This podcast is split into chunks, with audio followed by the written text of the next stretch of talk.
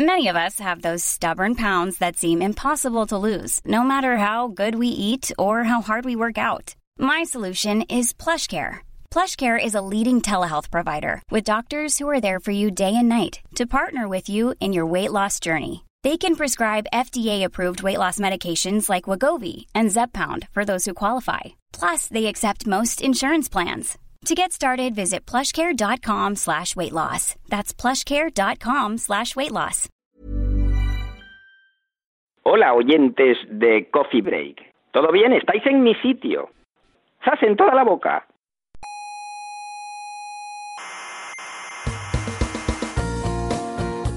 Aquí comienza Coffee Break, la tertulia semanal de la actualidad científica. ¿Sabe usted una cosa? Dígame. Yo cuando pienso en grandes distancias me mareo. ¿Ah, sí? ¿Se, se marea? Sí, me entra vértigo ante la estupefacción. Ya verá, diga una distancia grande. ¿Un- ¿Una distancia grande? Sí, una distancia grande, dígala. Eh, yo qué sé, 20.000 años luz. Ay, Sí, se, ha- se ha caído, sí.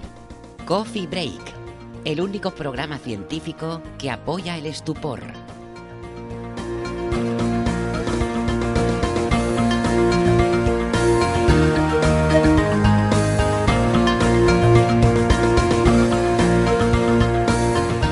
Saludos, terrícolas de la galaxia. Bienvenidas todas a esta nueva edición de nuestra tertulia semanal sobre las noticias de la ciencia. Hoy eh, hacemos nuestro episodio número 164, que está muy bien porque 164 en hexadecimal se escribe A4. A4 como el tamaño de los folios. Seguramente esta coincidencia quiere decir algo, no puede ser simple casualidad. Le echaremos un pensamiento a ver. Pero mientras tanto, desde la sala Omega del Instituto de Astrofísica de Canarias, les habla Héctor Socas. Están ustedes escuchando Coffee Break, Señal y Ruido. Hoy hablaremos de varias cosas, eh, como la energía oscura y la vida en el multiverso, de por qué envejecemos, de estrellas intergalácticas y asteroides interestelares, de nuevos avances sobre la leucemia, de todo esto y lo que surja, claro.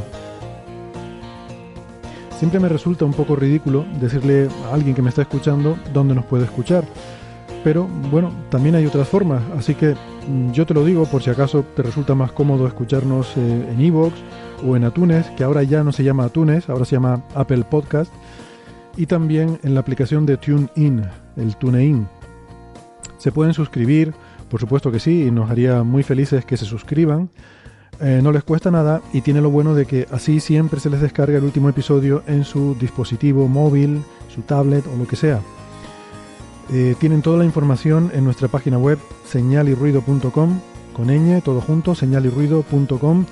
Ahí pueden ver de todo, cómo suscribirse, eh, información sobre los episodios, todos los episodios, los audios están ahí recopilados y también colgamos ahí las referencias de los artículos que tratamos en la tertulia. Si quieren hablar con nosotros o dejarnos preguntas, comentarios, etcétera, lo ideal es que nos busquen en las redes sociales. eh, somos muy activos en Twitter y en Facebook. eh, y también, para una comunicación más privada, nos pueden escribir mensajes directamente a la dirección de correo oyentes.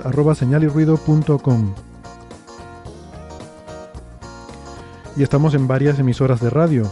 En Canarias, Nicoden Daute Radio, Radio El Día, Radio ECA y Ondas Yaiza en Madrid, en Onda Pedriza, en, Aragón estamos en Radio Ebro y en Argentina en la emisora FM 99.9 de Mar del Plata. En nuestra página web señalirruido.com tienen los horarios y las frecuencias con las que emiten estas emisoras.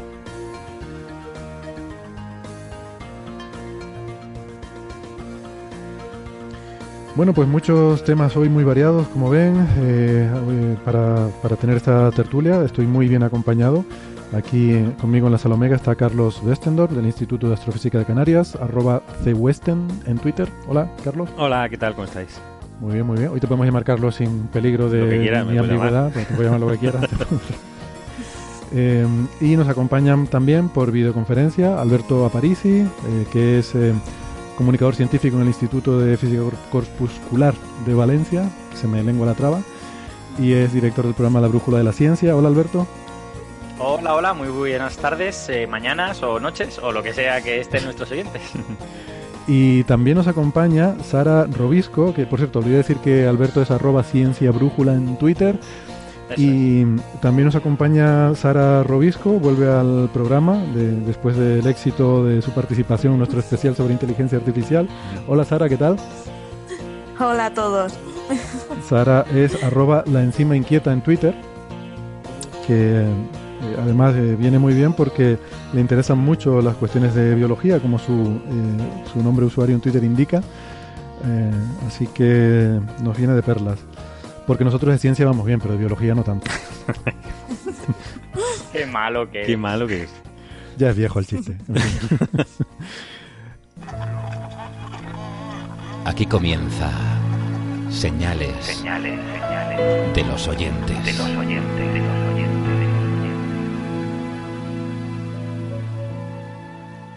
Y ahí vamos entonces con las cosas de los oyentes que, nos encanta. Em, una, una, cosita, ¿no? A veces, em, como no somos expertos en muchas de las cosas que tratamos, o en ninguna, o en nada, pues a veces hay que consultar con expertos, eh, porque, porque, bueno, no siempre estamos bien informados o no siempre sabemos mucho de, las cosas de las que hablamos. Lo que pasa es que eh, muchas veces eh, los expertos están entre nuestros oyentes. Yo, la verdad es que alucino con el nivel de la gente, las cosas que te cuentan en redes sociales, las cosas que, nos dicen. Y a veces hasta intimida un poco si uno lo piensa, ¿no? Sí, es una responsabilidad, ¿no? sí. Y hay gente que está escuchando y sabe mucho más que tú del tema, pero bueno, hay que vivir con eso. Eh, entonces, a veces se dan situaciones como que estés hablando de cualquier cosa, por ejemplo, de baloncesto. Por ejemplo.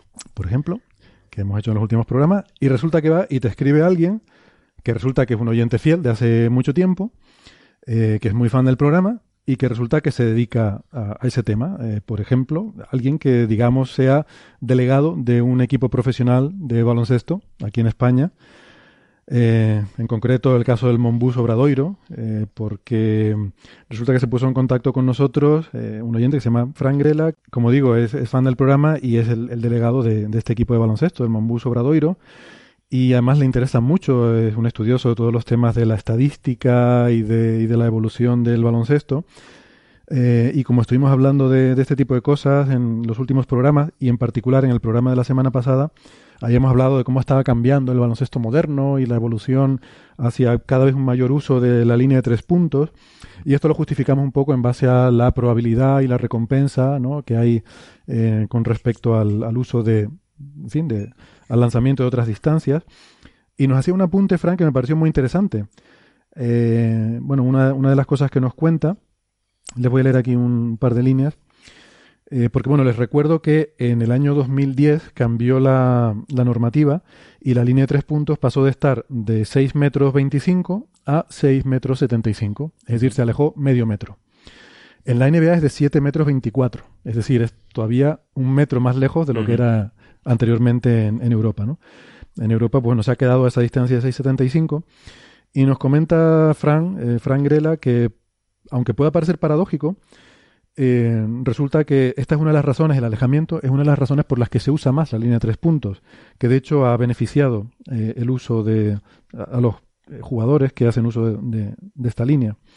Nos dice, este aumento afecta negativamente a las ayudas defensivas que se ven dificultadas por los que las posibilidades de realizar un tiro cómodo aumentan.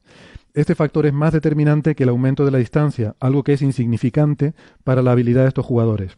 Habría que comparar los porcentajes de acierto actuales con los anteriores al aumento de, estos 50 centímetros. Entonces, bueno, igual los oyentes que no estén familiarizados con el baloncesto, no sé si han seguido el argumento, pero la explicación es sencilla. Eh, uno tiene bueno, normalmente en baloncesto, pues el, tirador, eh, digamos el alero, el que sea, que está eh, esperando para efectuar un lanzamiento lejano, eh, si tiene la posibilidad de pasar el balón a un jugador interior, un pivot que esté cerca del aro, pues siempre se intenta eso primero porque siempre el mayor porcentaje es de, cerca del aro, ¿no? Entonces, lo que cuando ocurre eso, cuando se pasa el balón al jugador interior, lo que ocurre inmediatamente esa se convierte en la mayor amenaza para la defensa. Y entonces suele ocurrir que el, el defensor que está con el tirador lo deja para ir a ayudar eh, a la defensa interior. Entonces se, va para intentar hacer un 2 contra 1 contra el pivot que está en ese momento atacando el aro. Entonces, lo habitual es que eh, si no tiene una canasta fácil, entonces el jugador interior vuelve a sacar el balón afuera al tirador, que entonces se encuentra con una posición mucho más cómoda porque su defensor se ha ido, ha ido a ayudar a hacer el 2 contra 1 y tiene un tiro muy cómodo porque le llega el balón desde dentro hacia afuera, que es el tiro de más porcentaje que, que hay. Tiene la posición bien cogida, los pies bien orientados hacia el aro y el balón le viene, él tiene completamente la visión del aro eh, y le es un tiro cómodo. Entonces tiene, el defensor tiene que recuperar, tiene que volver corriendo al, al tirador para intentar molestarle. Entonces al alejar la línea de tres, hay dos efectos. Uno negativo porque estás más lejos, al estar más lejos evidentemente pues es más difícil meterla, pero tienes una ventaja que es que ahora al defensor le cuesta más Le cuesta recuperar. más llegar hasta ahí. Tarda más en llegar. Y lo que nos dice Fran, y además tiene, parece lógico a la vista de los resultados, es que a estos jugadores que le alejen medio metro de línea les da igual. Eh. Con la práctica vuelven a acostumbrarse, se adaptan a esa nueva distancia e inmediatamente vuelven a tener el mismo porcentaje que tenían antes. O sea que ese factor no es importante. Sin embargo, sí que es importante el hecho de que ahora tienen una décima de segundo más antes de que llegue la ayuda, perdón, antes de que recupere el defensor, y esa décima de segundo les permite hacer un lanzamiento mejor. Y eso redunda en que les sea más fácil, paradójicamente, el hecho de alejar la línea les facilita al, El al número de tirador el- desde, el tiro. desde fuera de la línea. Bueno, Pues muchas gracias por el Sí, sí, aporte. la verdad. es que no se me había ocurrido, no se me habría ocurrido nunca pensarlo así, pero tiene todo el sentido del mundo. Eh, qué curioso, entonces entiendo, yo, yo no sé mucho de baloncesto, ¿vale? Nunca lo he sabido, aunque curiosamente es el único deporte que jugué un poquito cuando era, cuando era pequeñín, pero ahora ya hace muchos años que no juego y debo de ser malo, ¿no? O sea, vamos, no debe haber palabras para describirlo. Eh, eh, pero yo siempre había pensado así inocentemente que la línea de, de tres estaba más lejos en Estados Unidos porque eran más buenos, entre comillas, y que nosotros éramos los malos porque la teníamos más cerca. Pero a lo mejor no es por eso, ¿no? Entonces igual es por motivos estratégicos, para favorecer a la defensa, para no, para no sesgar tanto el juego en favor de, de tiros de tres puntos y todas estas cosas. Ujú. Sí, en general la filosofía siempre se, se ha hablado de eso, ¿no? Que en Estados Unidos gusta más un juego con más espacio, donde, donde hay más espacio para maniobrar, donde se da más el uno contra uno, y para Mm. todo eso te facilita el tener más despejada la zona. La zona es más grande en la NBA, eh, es rectangular, en Europa es trapezoidal, y entonces lo que se persigue con todo esto en Estados Unidos es que, que haya más, eh, más espaciado y que los jugadores puedan hacer más uno contra uno. Y yo creo que quizás puede venir por ahí un poco, aparte también del hecho de que seguramente, sobre todo históricamente, cuando se estableció la línea de tres, seguramente eran mucho mejores tiradores los jugadores de la NBA que, que en general los jugadores de- del baloncesto FIBA, ¿no? Aparte de filosofía, también hay una diferencia de, calidad de los jugadores.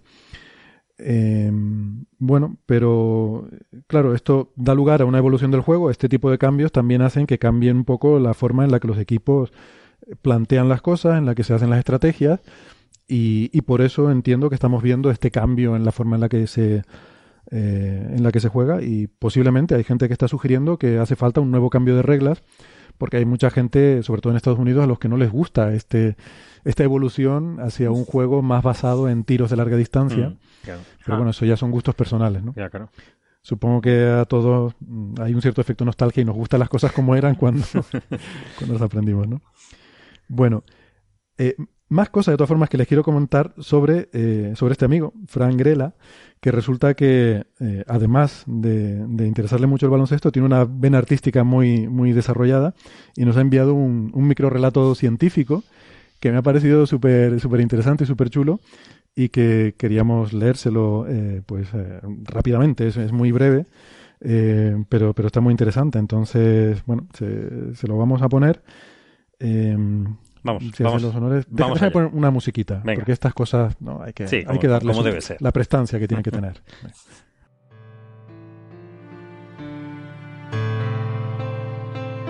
Adelante, Carlos. La excusa Casimir. En el proceso de sustituir el neumático, sus rostros se habían situado peligrosamente cerca. Señora, ¿por qué me ha besado? La campeona del mundo de automovilismo miró a su chofer con la enigmática sonrisa de la sabiduría. No he sido yo. Ha sido sin duda una consecuencia del efecto Casimir. Pero si no somos metálicos. Cierto, dijo ella encogiéndose de hombros. Pero ambos somos conductores. ¡Madre mía! Es buenísimo. Me La verdad encanta. que está muy bien hilado. Porque había Es genial. Me parecía todo como súper arbitrario, en plan de, joder, la campeona del mundo y tiene un chofer, ¿y por qué es necesario esto? Está, bien buscado porque digo, voy a tener cuidado a ver si vamos a decir algo aquí eh, un poco machista, no sé qué, pero está muy bien muy bien traído, es la campeona del mundo, es, la piloto, aunque no se puede decir pilota, es la piloto, es decir, que está los personajes están muy bien, elegidos. Sí, sí. Bueno, eh, Carlos y yo habíamos leído el relato, pero Sara y Alberto lo acaban de escuchar ahora por primera vez.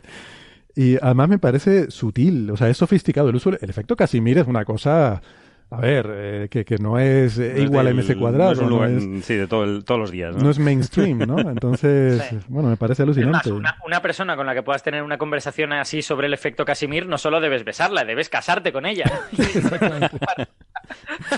esto, esto, acaba así, lo que pasa es que no lo pone. eh, bien, pues, pues nada, eh, personaje muy interesante el amigo Frank. Además, eh, no sé si saben, eh, es actor también. Sí, sí. Si buscan en Google Frank Grela verán películas suyas, alguna muy divertida. qué nivel. Tengo por ahí en casa para ver Little Galicia, que parece, he visto el tráiler y parece muy divertida. Y, en fin, yo le quiero dar las gracias porque estuvo aquí hace poco, la semana pasada. Casualmente coincidía que venía el Monbus Obradoiro a jugar aquí con el Iberostar Tenerife y, nos escribió eh, que, que, bueno, que quería hacernos algún regalito y, tal, y bueno, pues allí mm, vino a la, conferencia que di en el Museo de la Ciencia y el Cosmos la semana pasada y estuvo allí, se la tragó entera, se quedó hasta el final y al final pues se acercó y dice, oye, yo soy Frank, que te había escrito y tal, y, bueno, pues nos trajo una serie de regalos que quiero aprovechar para, para darle las gracias, la verdad que los he disfrutado, bueno, nos regaló entradas para el partido, y que tú ofreciste generosamente. Que yo ofrecí para compartir aquí entre el equipo. el baloncesto, hay cosas que sé muy poco, pero el baloncesto sí que ya. Pues hubiera sido una ocasión para aprender. Tendría que haberme acompañado. Yo sí fui y lo pasé de maravilla. Además, el partido estuvo estupendo. Pero que lo disfrutes tú con salud. Yo lo disfruté mucho. Y esta camiseta que llevo puesta, que saldrá en la foto, la foto está en la foto. que, que nada, que muchas gracias. Bueno. Más cosas de oyentes. Em, por ejemplo, por Twitter nos pregunta un usuario cuyo nombre de usuario no sé pronunciar muy bien, no sé muy bien cómo será esto, como Yeo, como Yeho, no sé si está, si está hecha hay que expirarla, si esto es alguna palabra japonesa o qué. A ver, por favor amigos, pónganse nombres de usuario en Twitter que podamos más o menos saber cómo decirlos, porque si no, vamos a poner ese criterio. A partir de ahora, si no tiene un nombre de usuario que se puede decir, no lo sacamos como en el programa. No sé. Yo creo, yo creo que eres muy quejica. Este usuario es tan considerado que ha puesto una vocal detrás de cada consonante. Sí. por, lo menos... gente, incluyendo a nuestro Carlos GNRDF. Eso está codificado, hombre. No, no, es, que sea González Fernández, ¿no? No, no, no, en absoluto, no es por eso. Es una forma de evitar el spam. O sea, solo realmente, solo el penitente pasará. solo, el que realmente, sepa lo, busca. que. Bueno, pues, pues nada, este, este amigo nos pregunta, una pregunta sencillita, una, una trivialidad, eh, una chorrada, lo que diríamos. ¿Por qué envejecemos? En fin. Casi nada. Casi nada el aparato. Em, el envejecimiento, ese, ese, proceso tan misterioso, ¿no? Del cual pues estamos empezando a saber algunas cosas, todavía hay muchas incógnitas, pero hay algunas cosas que sí empezamos a saber. Esto de los telómeros, ¿no? Parece estar relacionado con esto que no sé, Sara, tú entiendes más de esto. Cuéntanos un poco. No, no, no porque, a ver, porque, en fin, no, no quería insinuar aquí nada sobre la edad de nadie. Hombre. Por supuesto que no, tú eres jovencita. Ahí pierdo yo, claro. Tú eres jovencita. Aquí algunos eh, quizás deberíamos saber más sobre el envejecimiento. Pero, Por experiencia. Pero el conocimiento teórico científico, no, no hablo del conocimiento práctico de, de, la, de la Universidad de la Vida, sino del conocimiento teórico científico, ¿qué podemos saber? Bueno, pues esto de envejecimiento, yo creo que la pregunta viene porque se han hecho hace muy poquito algunos descubrimientos sobre el tema de los telómeros. Pero primero debemos decir que el envejecimiento celular no se debe solo al acortamiento de telómeros, que es uno de los factores. Hay muchos más, ¿no? Por ejemplo, la membrana de las células se va deteriorando, eh, se van haciendo el colágeno se van se va como las fibras de colágeno como uniendo y las moléculas eh, son menos solubles, también le afectan. Entre, eh, el calcio que hay fuera de las células también aumenta y eso a las células les va mal. O sea, un montón de cosas que hacen, pues eso, que la célula se vaya deteriorando, ¿no? Y hace poco eh, se descubrió el tema de que cada vez que se reproduce una célula, eh, las líneas, bueno, hablemos de ostelómeros, las líneas de ostelómeros son eh, cadenas de ADN que están en las puntitas de los cromosomas, ¿vale? El cromosoma tienen esas cadenas y para explicar un poco cómo son, imaginemos, eh, la información genética de nuestras células es un paquete grande, de nuestras células es un paquete grande. ¿Qué hacemos para transmitirla? La dividimos en paquetitos pequeños. Es igual que lo que, hace, que lo que hacemos para mandar datos a través de las redes. ¿Vale? Nosotros, este, este, este podcast que estáis escuchando, a ti no te llega de una tacada, te llega dividido en pequeñas unidades muy pequeñitas. Pues para la célula igual lo divide en cromosomas. Entonces, cada vez cuando intentas eh, mandar o recibir esos pequeños cromosomas, tiene unos códigos a inicio y al final que son códigos repetidos de secuencias de ADN. Eh, esos códigos son eh, te ayudan un poco como códigos de redundancia para determinar errores, igual que en los paquetes de datos. Entonces, ¿qué pasa? Que cuando un ordenador manda un paquete, estas pequeñas tramas de datos, lleva igual, eh, lleva unos códigos que se cogen como una fórmula matemática, es un código de unos y ceros, al inicio y al final. Entonces, tu ordenador cuando lo recibe hace una, una computación aritmética muy sencillita y dice, eh, esta cadena de unos y ceros no cuadra con lo que hay dentro del mensaje. Esta información está errónea. Y rechazaría el, ese, esa trama. Pues lo mismo pasa con las células. Cuando una célula se va reproduciendo, se divide. Al dividirse, acorta los telómeros y va perdiendo, va perdiendo, hasta que llega un momento en que esa célula los ha perdido. Entonces, cuando los pierde, eh, como pierde cadenas de ADN que no valen para nada, cuando ya se pierden, está afectando al ADN que sí que vale. Entonces, claro, ya hay información errónea y se desecha, la célula muere al dividirse porque ya no es viable. Es igual eso que, la trama de datos que nosotros, rechazaríamos. Entonces ha demostrado eso que, Hago llamar la atención del oyente sobre el hecho de que Sara inmediatamente ha buscado una analogía entre biología y cosas de informática. Mm, eso es. Casualmente se, da esa... Casualmente. Sí. Pero está muy bien ¿eh? Una, una preguntita. Eh, sobre esto de los telómeros. Eh, la, quiero decir, entiendo que tienen más de una función, que seguramente no sirven solo para una cosa, pero yo tenía entendido que eh, su función principal era precisamente previendo que en cada división de la célula se va a perder algún trocito del final de los, de los cromosomas, pues que se pierda una cosa que no sirve para nada. Efectivamente, son para eso, para que la información que se pierde sea información redundante, que no valga para nada. Vale. Esa es la función. Entonces, si se pierde, pues bueno, no, no pierdes algo importante. Pero también determina la, el número, otra cosa muy importante es eso, determina el número de reproducciones que puede tener una célula. Depende de la longitud del telómero, se puede reproducir más o menos veces. Depende de esa, cuántas repeticiones tenga ahí. ¿Las células todas se reproducen el mismo número de veces o hay células de diferentes tejidos que se reproducen más veces? Pregunta. Hay células que se reproducen constantemente a lo largo de nuestra vida, mientras que otras tienen una vida muy más corta porque los telómeros se agotan. ¿Qué pasa con estas células que parece que son eternas, que siempre se están eh, reproduciendo? Pues que todas las células de nuestro cuerpo tienen una enzima que se llama telomerasa, que lo que hace es que esos telómeros los va regenerando.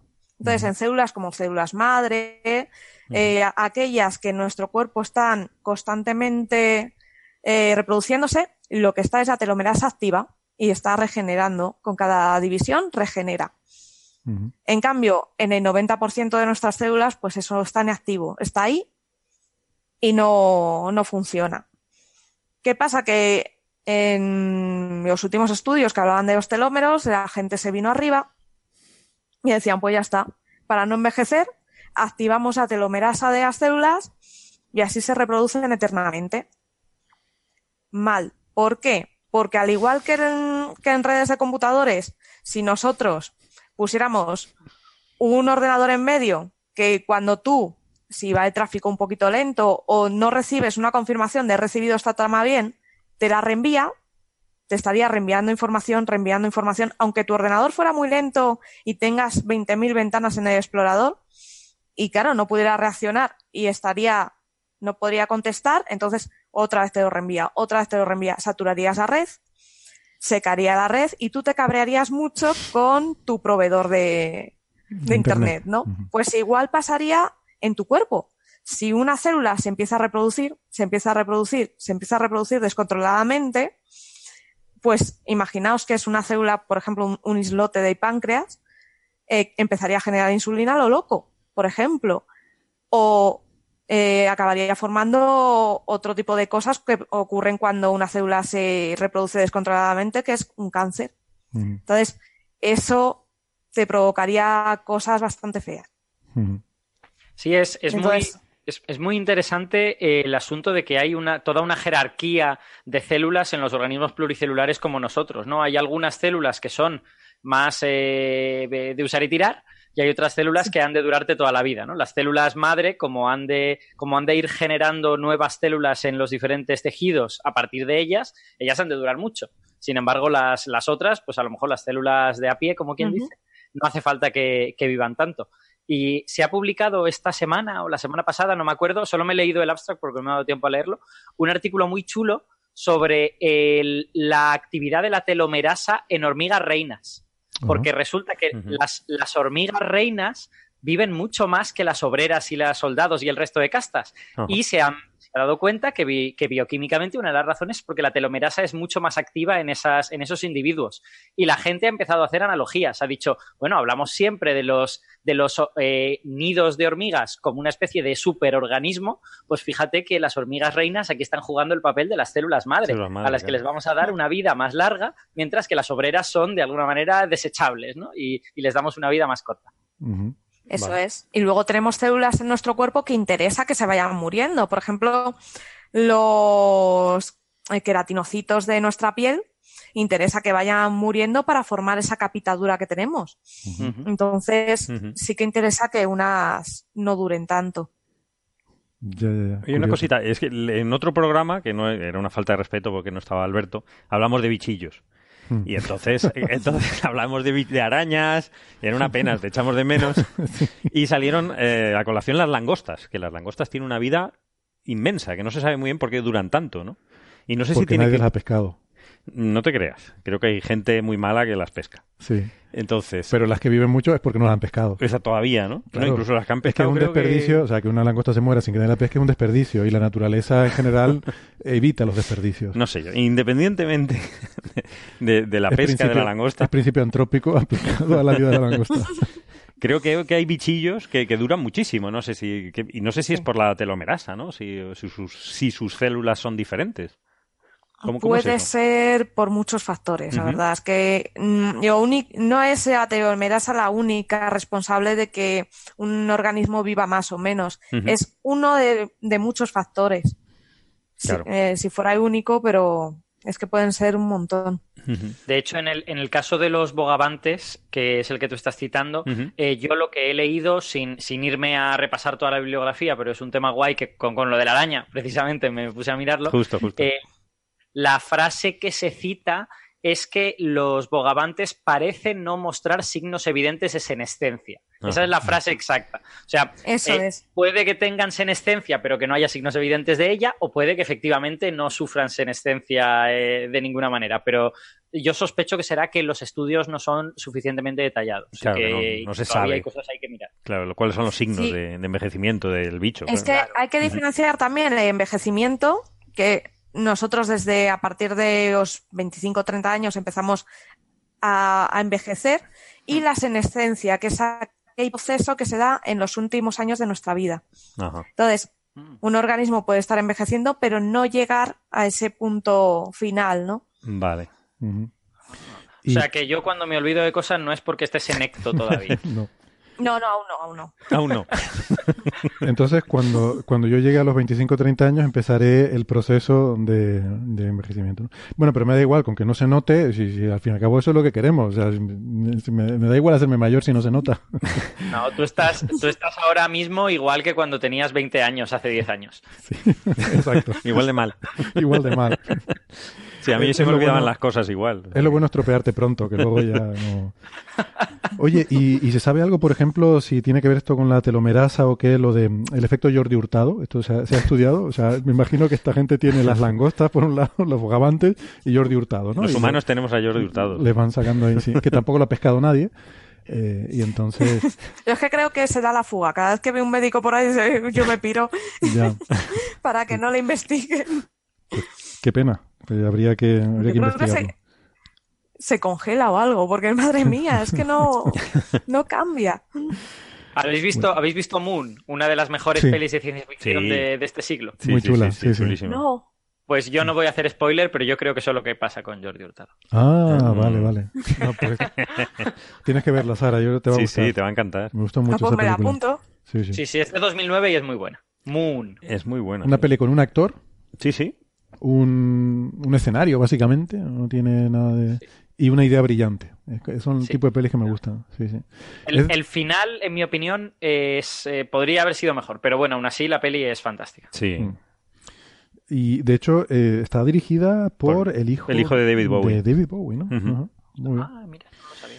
Que no sé si realmente la historia es suya o simplemente Creo- la dirigió. Creo que sí. Creo que lo recordar que sí, pero no, ahora mismo no lo sé. Ya. Pero O sea, es, es casi el tipo de película que podría ser un youtuber, vamos. Una cosa tremenda. Bueno. mm, Em, si me dejáis que haga un comentario más sobre, sobre esto del envejecimiento, eh, el año pasado salió mucho en medios un estudio que yo recuerdo que me lo leí, ahora muchos de los detalles se me han olvidado por- porque me hago viejo. te Eh, claro. Eh, un estudio que había, que había hecho un laboratorio dirigido por un español que habían conseguido revertir ciertos efectos de envejecimiento celular en ratones. Hmm. Habían conseguido revertir un par de... Ah, es que no recuerdo. Había, había unas proteínas como que se degradaban y eso hacía que funcionaran peor y habían conseguido revertir, revertir eso. Y eso se vendió como se vence el envejecimiento en ratones. Y yo en aquel, en aquel momento ya dije muchas veces, no, miren, el envejecimiento es muchas cosas, no solo es esto, aunque está muy bien que se haya hecho este descubrimiento, muy interesante y es seguro un gran artículo, pero, pero bueno, que no se ha vencido el envejecimiento. ¿Cuánto vive una célula típicamente? O sea, ¿cuánto es la vida de...? Claro, es que Depende varía mucho, de ¿no? De una a ¿no? otra, claro, del tejido y todo. Claro, pero- dependerá de, depende de, de tipo de célula. ¿Hay, ¿Hay células que tengamos para toda la vida? Me has Mm. pillado. Eso no me... Porque se- eso se decía no. de las neuronas, ¿no? Pues que no se regeneraban y tal, pero creo, creo que no es del todo Mm. cierto. O sea, que Mm. realmente sí no, que hay no, una no es cierta... cierto. Se... Sí que hay una cierta regeneración de las neuronas, no, no es... Pero hay, hay regeneración solo de ciertas neuronas de, de ciertas partes del cerebro. O sea que Mm. sospecho que muchas de las neuronas sí que son para toda la vida. Y lo, que cam- y lo que cambian son las sinapsis y tal. Eso sí que es plástico, pero la propia célula no. Mm. El, vamos, pero que eh, me parece recordar que el número de. Entre toda la población de neuronas, las que se sabe a ciencia cierta que si se regeneran, no llegan al 10%. Son, son es un número pequeño. Vale. Y luego, si piensas en bacterias, que son las amigas de los niños, como todo el mundo sabe, y a mí me, a mí me gustan mucho, eh, hay bacterias que viven miles de años, o sea, directamente. Hay, hay bacterias que solo se puede estimar cuánto miden. Eh, en particular, las ¿Cuánto bacterias con un metabolismo muy lento, como, so- como es típico de las que viven en el subsuelo, las bacterias del subsuelo son unos bichos muy interesantes y eh, a veces se pueden pasar en un poro en, en medio de la roca miles de años, esperando a que por allí, por ese poro, pase algo de alimento. Y se sospecha que las bacterias que viven en esos regímenes eh, se dividen, sufren una división celular cada 5.000 o 10.000 años. Mm, O sea que la célula tiene que vivir todo ese tiempo.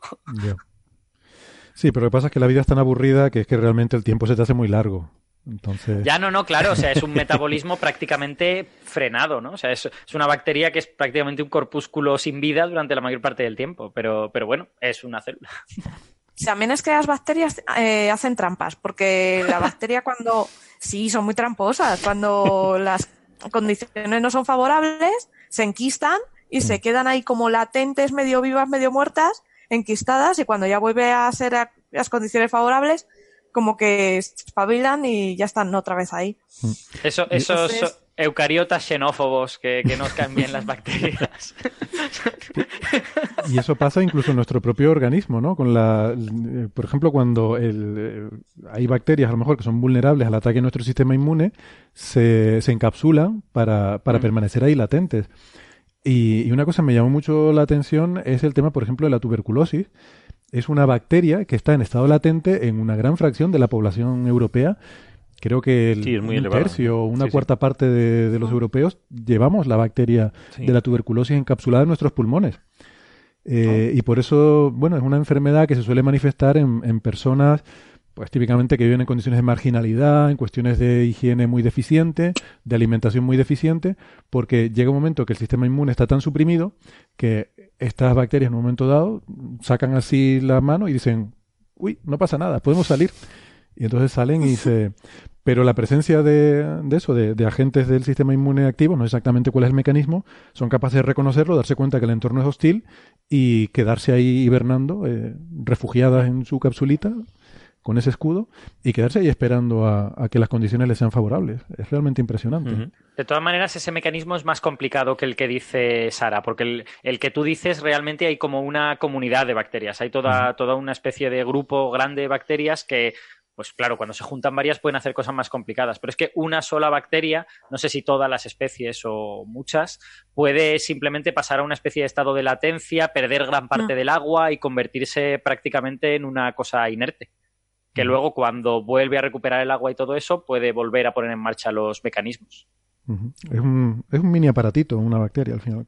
Bueno, Las amigas de los niños. amigas de niños. Bueno, pues, pues está bien, ha dado bastante sí esta pregunta. Eh, pero bueno, insistimos, yo, ya lo han dicho ustedes varias veces, pero creo que conviene insistir que no es solo lo de los telómeros, no, no es el No, no, hay muchas claro. cosas. muchas cosas más que afectan a- al envejecimiento. Bueno, em, otra pregunta, ya para terminar hoy con esta sección, nos la plantea Esteban Liñares, nos la envía por correo, por email, eh, y nos, nos pregunta sobre el peligro de la colisión con un asteroide, eh, que bueno, siempre estamos muy preocupados porque un asteroide pueda caer en la Tierra, y él pregunta, pero mm, ¿y si impactara contra la Luna? Eh, ¿Qué peligro podría tener un asteroide que impactara contra la Luna? Y la verdad es que la, pregunta me pareció muy buena. Hombre, siempre está la cosa, evidentemente, un, pero ya no sería un asteroide, un, un impacto suficientemente grande como para destruir la Luna, pues sería catastrófico por muchas razones, pero, pero no yéndonos a ese escenario, que, que quizás sería el caso extremo, yo sí que me planteé decir, bueno, ¿qué pasaría si hay un impacto en la Luna? Ese impacto arranca eh, fragmentos de la superficie lunar y quedan rocas que salen de la Luna y alguna de ellas puede caer en la Tierra.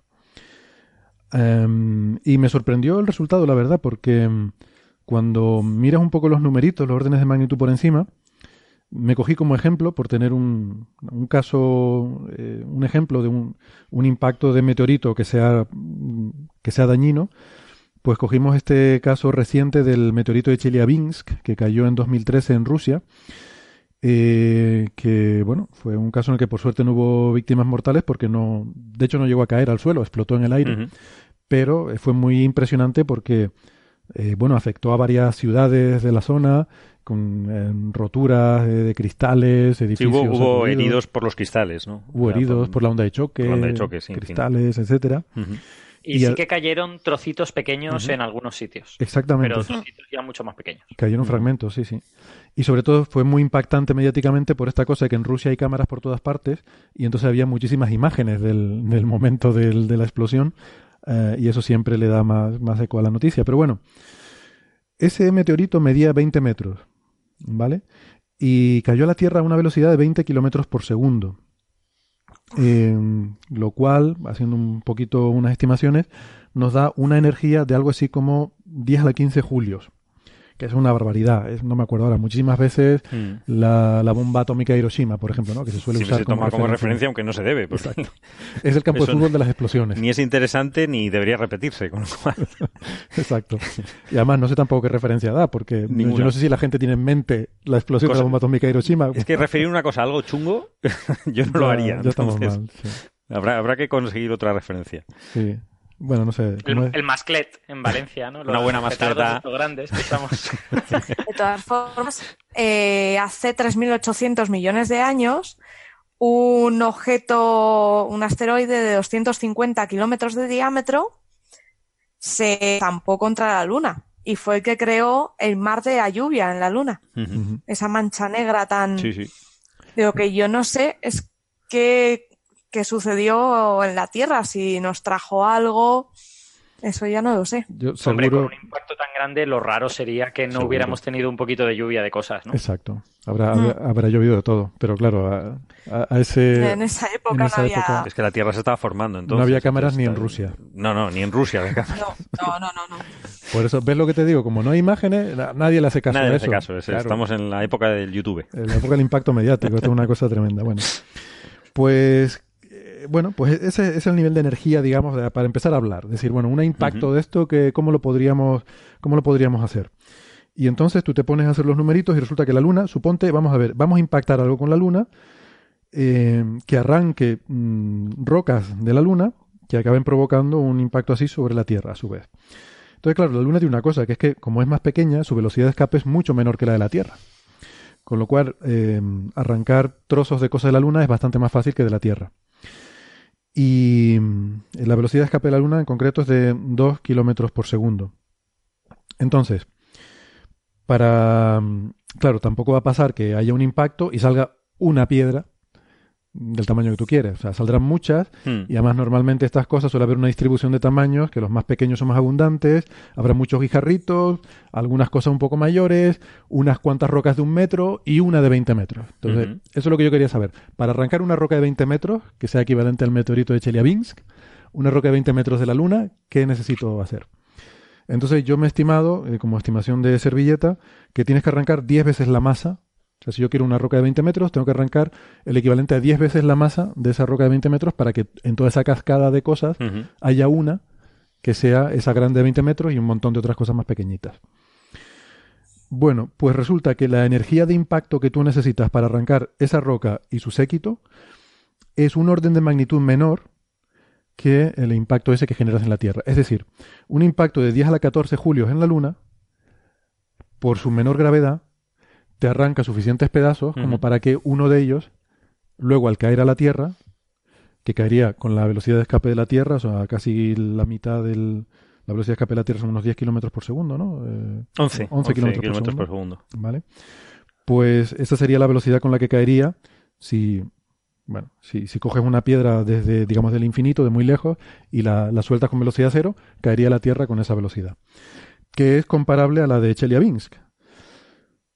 O sea, el resumen es que con un impacto de solo el, bueno, el numerito en concreto es 14%, el 14% de la energía, impactándolo en la Luna, mm, te produciría un impacto como el de Chelyabinsk en la Tierra. O sea que es más eficiente, si tú quieres destruir algo en la Tierra, es más eficiente dispararle a la Luna O sea, que los alienígenas, que no te digan los alienígenas No. extraterrestres, que, y que. Lo que pasa es que, que claro, es más luego, óptima. eso sí cae a la Tierra. Luego tienes el. Claro, o puede irse en. eh, Puede escapar de la Luna y escapar de la, de la Tierra, según la órbita. Según, claro, según a qué velocidad salga y tal. Según luego el ángulo que salga en la órbita, claro, sí. depende. Pero si tú arrancas algo de la Luna y cae en la Tierra, es más eficiente hacerlo así que, que dispararle directamente a la Tierra. Entonces, bueno, me pareció interesante, la verdad, no sabía que esto era así. Sí, sí. Me, me di cuenta al pensar un poco y hacer estos numeritos de que bueno, puede ser interesante para una historia de ciencia ficción, ¿no? Los alienígenas en vez de, como en Starship Troopers, ¿no? Tropas del espacio, los, eh, los extraterrestres disparaban asteroides contra Buenos Aires. ¿Por qué Buenos Aires? Yo qué sé, Bueno, no sé. Pero bueno, está bien que no sea siempre Nueva York y Los Ángeles, ¿no? Pero Sí. disparaban Oye, pero eso, eso entonces se debe a que es el campo gravitatorio de la Tierra el que te está haciendo el trabajo sucio, ¿no? O sea, Exacto. quiero decir, re- realmente eh, gran parte de, de la potencia de ese impacto viene pues de que la Tierra tiene campo gravitatorio y ya está. Porque Sí. es antiintuitivo, ¿no? Tú inviertes un 14% de la energía y obtienes el 100% de, Claro. de la energía sobre la Tierra, pero es porque es la gravedad de la Tierra la que está, la que está haciendo ahí el trabajo sucio. Exactamente, la otra energía te la pone la Tierra, sí, sí. O sea, yo estoy simplemente asumiendo el caso en el que sale de la Luna y, y con velocidad cero, digamos, lo justo lo, lo suficiente para salir de la Luna y ya la Tierra se encarga de hacer el resto, de decir, ven para acá. Y, y cae con un, un buen pepinazo. Bueno, Qué chulo. bien, más cosas. Eh, ha habido un par de artículos que han llamado bastante la atención estos días sobre un tema muy ominoso como es la energía oscura. Y no sé por qué te ríes, es un tema serio, eh, tétrico, abominable. No, no es malo, es simplemente desconocido. Es desconocido, sí. Realmente lo bueno, llamamos ¿no? oscuro como si fuese negativo, pero es desconocido. O sea, Sí, es por la influencia de la ciencia ficción, ¿no? El lado oscuro y tal. Pero bueno. Ha habido dos artículos que Carlos se los ha mirado Sí, yo con lo- los he mirado. Y espero que Alberto me corrija y me corrijáis cuando me equivoque, no, no si me equivoco, cuando me equivoque. Porque sí, eh, van, van un, poco, un poco sobre la energía oscura. Si quieres explicamos rápidamente lo que es. Explica rápidamente lo que es. Eh, el- el- de- sabemos ya que el modelo más aceptado del universo, es lo que llamamos el modelo estándar, es el lambda CDM, ¿no? de, que tiene un- una expansión, implica una expansión, lo que es la lambda, la constante eh, cosmológica, y materia oscura. Se sabe que el universo se está expandiendo, se planteó en los años 20, eh, Friedman lo planteó en una métrica, lo metre en el 27 y Hubble lo observó en el 1929, que las galaxias más lejanas se estaban eh, desplazando hacia el rojo, la luz que venía se estaba estirando. Por lo tanto, y esto pasaba en, en- en promedio en todas las galaxias, eh, todo se estaba alejando de nosotros, como nosotros no estamos en un sitio privilegiado del universo, todo se está alejando de todo. Todo se aleja de todo. o sea, el, el universo se está expandiendo, eso lo sabemos, ¿no? Mm. Eh, es el La, duda era, ¿no? Me acuerdo cuando, en fin, cuando, yo, cuando yo era joven, antes de que la- los telómeros se me fueran acortando, eh, la duda era si el universo se expandiría para siempre o si la Sí. gravedad sería capaz de frenarlo y que volviera a colapsar, ¿no? Eso era un poco sí, la sí, ese que era el había. dilema. Bueno, me acuerdo de los años 80 y, Sí. bueno, sobre todo los 90. Y ahora eso está tan superado que... Bueno, todavía estamos en Nadie, eso. nadie pensaba, nadie pensaba en aquella época si se añadiría una línea de tres a los campos de baloncesto, ¿ves? Las cuestiones importantes quedaban fuera de la... Sí, esas cosas. El modelo físico no contemplaba ciertas cosas que luego nos acabaron sorprendiendo. Y entonces, eh, en los años, ya en cerca del año 2000, 1998, viendo las supernovas de tipo 1A, eh, que son como, como si fuesen candelas estándar, unidades estándar de medida, eh, que sabemos la luz que, que- que emiten y que viéndolas en otras galaxias sabemos a, a qué distancia están esas galaxias, pues eh, la, eh, Sam Perlmutter por un lado y Adam Rees y Brian Schmidt por otro, vieron que se expandía aceleradamente. Hmm. O sea, que cada vez se expandía más rápido el, el universo, ¿no? O sea, que no solo no está frenando, sino No que está acelerando. esa era una parte de la duda, ¿no? Y vemos, vemos que se está acelerando. O el acelerando. tiempo cada Es vez que- se expande más, ¿no? Sí, es importante entenderlo. No solo se expande, sino que está Sí, sí, sí, acelerando. sí, ¿no? Es curioso, ¿no? Entonces, hay, hay varios modelos alternativos a esto, ¿no? A la expansión, para explicar la expansión, ¿no? Los modelos quinta, y quinta esenciales, hablan, hay otros de energía fantasma, fluido oscuro, en fin. Hay otros, eh, hay otros modelos, pero el más aceptado es el más sencillo, como, como suele ser. Eh, Y, y el que tiene el nombre más habitual. aburrido. El modelo estándar. Bueno, lo, lo llamamos así porque es el aceptado. Ya. Cuando aceptemos otro, seguirá siendo el modelo estándar. Yo creo que hay que currarse más los Hay nombres. que de las currarse más cosas, los nombres. Porque a mí me hablas de energía fantasma o me hablas de modelo de quinta esencia y, y me lo vendes. Digo, sí, eso. Yo creo que buscan esos nombres. Esos nombres son más chulos para que compres ese otro modelo, pero el, el más sencillo, que explica lo, lo que, lo que observamos, es el modelo estándar. Entonces, y que, que está en el marco de la relatividad general, por otro lado, que sigue siendo absolutamente válida, ¿no?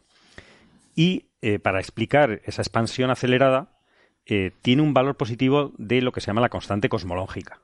Constante cosmológica lambda, que, eh, es, parte de la relatividad general de Einstein, que él la introdujo en cierto momento con otro fin. Él se creyó que se había equivocado, pero no. O sea, realmente, eh, él cuando vio que el universo se expandía, cuando vio los resultados de Hubble, dijo, no, no, esto tiene que estar mal. Pero es que resulta que esa constante precisamente es la que permite que haya una expansión ¿no? de- de- del, universo, ¿no? De- del espacio en sí, ¿no?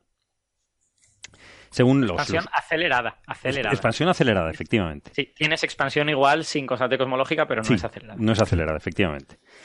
Entonces, eh, se- es un, eh, según los datos de, de Planck, del satélite que mide la, la radiación de, cósmica de, de microondas, que es la otra evidencia del Big Bang, eh, pues sa- sabemos un poco, eh, lo, lo que se suele medir es el- la omega de lambda, que es un poco la relación entre la densidad de energía de lo que está expandiendo el universo frente a la densidad crítica, es decir, la masa que tienes dentro y que haría que ese universo no se expandiese. O sea, que, ¿qué porcentaje, qué gana? O la energía oscura. La energía oscura es un poco lo que le damos el nombre a lo que crea esta expansión. No sabemos lo que es, pero algo tiene que generar esta expansión, ¿no? Entonces ahora mismo... Acelerada. acelerada, por supuesto. Siempre que digamos expansión va a ser acelerada. si no estábamos hablando de antes de 1998. Exacto. Entonces... ¿Me dejas, que haga un pequeñito comentario sobre esto de la energía oscura? Sí, sí. Em, realmente, como tú has dicho, la constante cosmológica puede ser una parte de la relatividad general. Es decir, eh, lo, bonito, curioso de la constante cosmológica es que tú la añades a las ecuaciones de Einstein y tú la puedes poner en el lado de la curvatura y decir, no, no, esto tiene que ver con la curvatura del universo, o la puedes poner en el lado de la energía y decir, no, no, esto es una fuente de curvatura que proviene de alguna cosa que está generando eso. Si tú la pones en el lado de la energía, tienes esta cosa que se llama energía oscura, que es un fluido muy extraño que llena todo el universo, que tiene presión negativa y que no se diluye cuando el universo se expande, sino que sigue apareciendo como de la nada. Claro, estas propiedades de la energía oscura son muy raras y, hay gente que piensa que tiene más sentido a lo mejor decir que lo que estás haciendo es modificar eh, la gravedad y ponerle una... O sea, estás diciendo que las leyes de la gravedad contienen esa, esa energía, o sea, esa constante cosmológica. ¿Vale? Entonces ahí hay una cosa que no está decidida.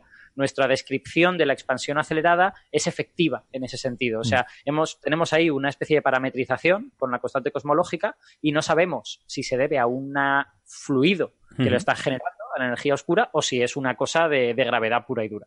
Pero casi todo el mundo tiende a hablar en términos de energía oscura y entonces, si se debe a este fluido, ese fluido contiene una cierta energía y tú puedes ver el porcentaje de la energía del universo que está en forma de energía oscura.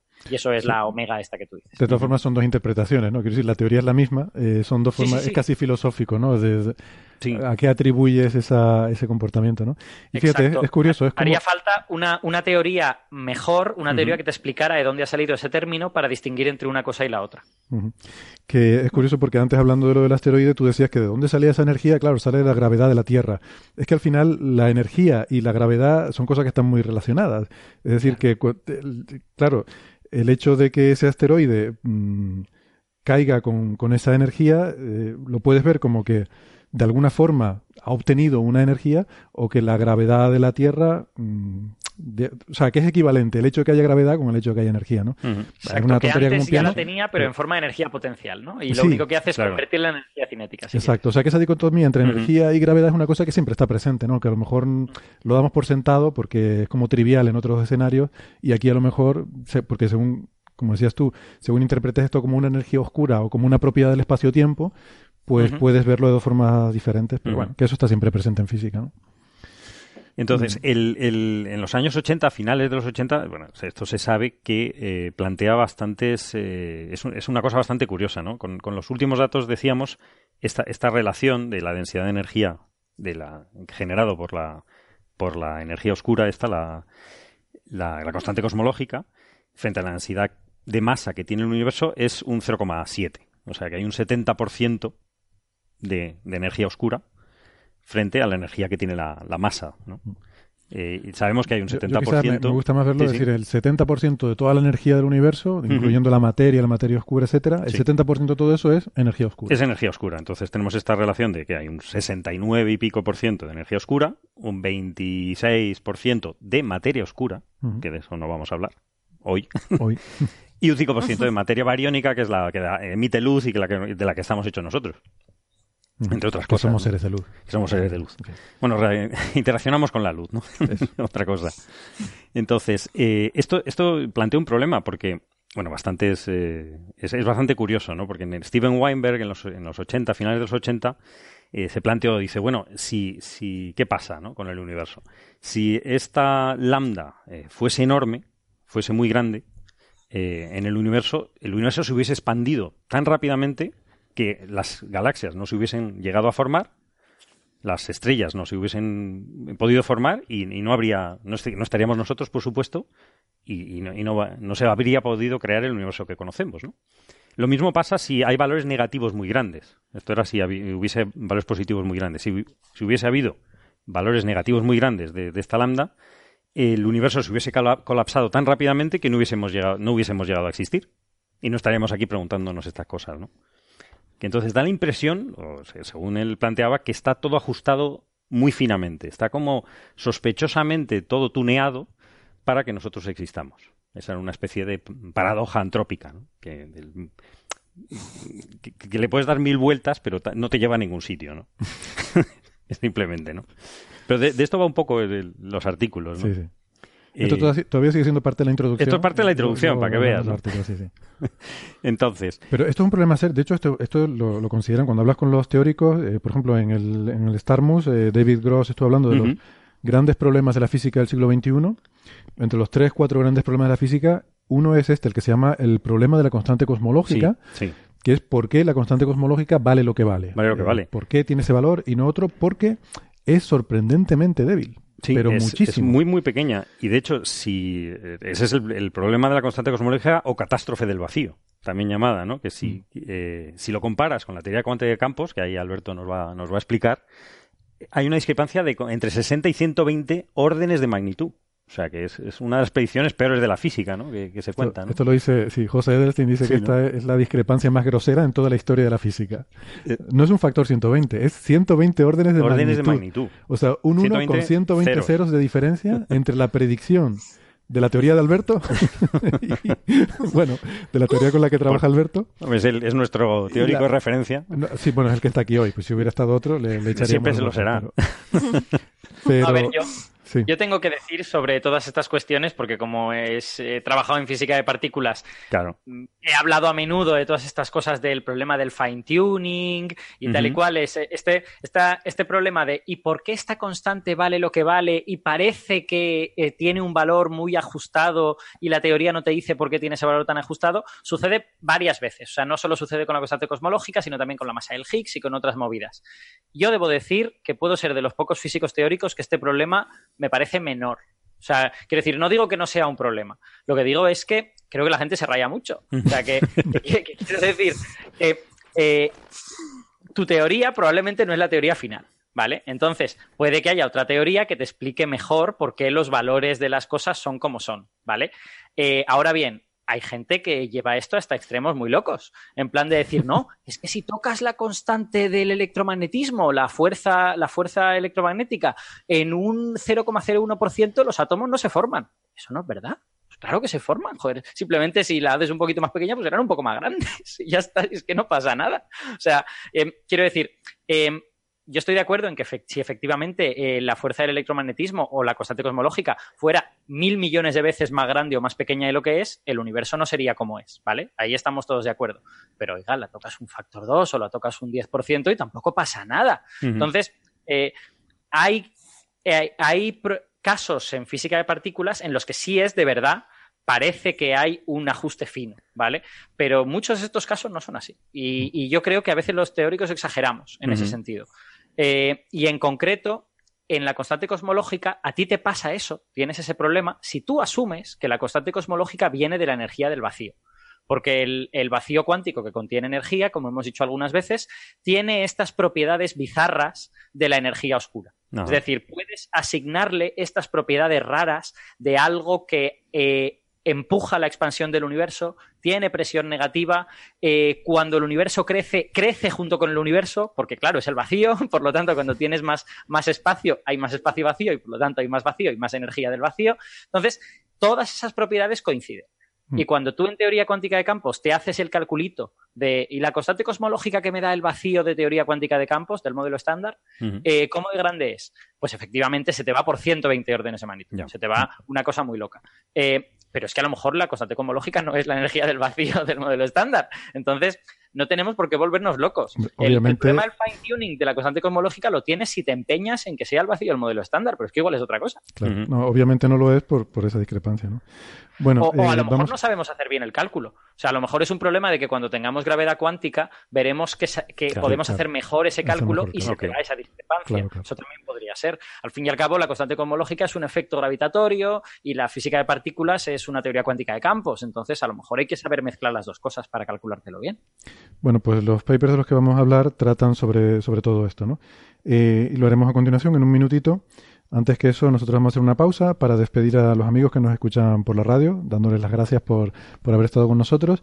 Eh, les recordamos que nosotros vamos a seguir hablando de este tema y de otros en, en, la versión en Internet del programa, así que si les interesan estos asuntos, les invitamos a que nos escuchen por Internet y sigan la conversación. Eh, y a los que no, pues nada, nos despedimos hasta la semana que viene. Para los que nos escuchan por internet, no toquen nada, no se muevan de donde están, que no, no va a pasar absolutamente nada. Para ustedes no va a transcurrir ningún tiempo, nosotros volvemos y seguimos hablando. Eh, hacemos esa pausita, nos despedimos y volvemos enseguida en internet. Hasta ahora. Hasta ahora. Chao. Hasta ahora.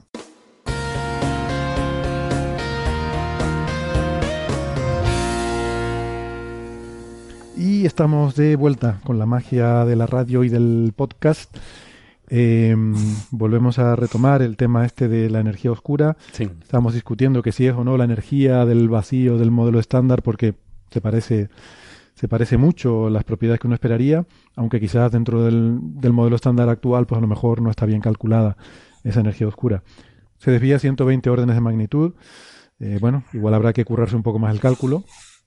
Eh, el problema del ajuste fino es el hecho de que hay tantísima diferencia entre eh, esa constante. Además hay otra cosa, que es que el, tal como lo planteaba Weinberg, cuando tú coges las constantes fundamentales de la física y las juntas mm, para, eh, para dar algo que tenga que ver con, con esa constante cosmológica, pues te sale un valor que tampoco tiene nada que ver. También se desvían muchos Ujú, órdenes de magnitud Sí, son disparates. de, de lo que, de lo que es, ¿no? Bueno, en fin, en física siempre hay el problema de por qué las constantes fundamentales valen lo que valen. O sea, Sí, por qué la gravedad vale lo que vale y no el doble, Claro. o la cuarta parte. Eso no lo sabemos. Y como decía Alberto, nuestras teorías no lo dicen. En nuestra teoría es una constante que se pone ahí un parámetro y ya está. Sí. Quizás una teoría futuro, futura, teoría de cuerdas o lo que sea, a lo mejor lo pueda explicar. A día de hoy no, Mm. no sabemos por qué valen lo que valen. Dejadme, dejadme que añada muy brevemente que hay ciertas cosas que las teorías sí predicen. O sea, por ejemplo, eh, QCD, la teoría de las interacciones fuertes, te predice la escala de masas en la que tienes el pión y el protón.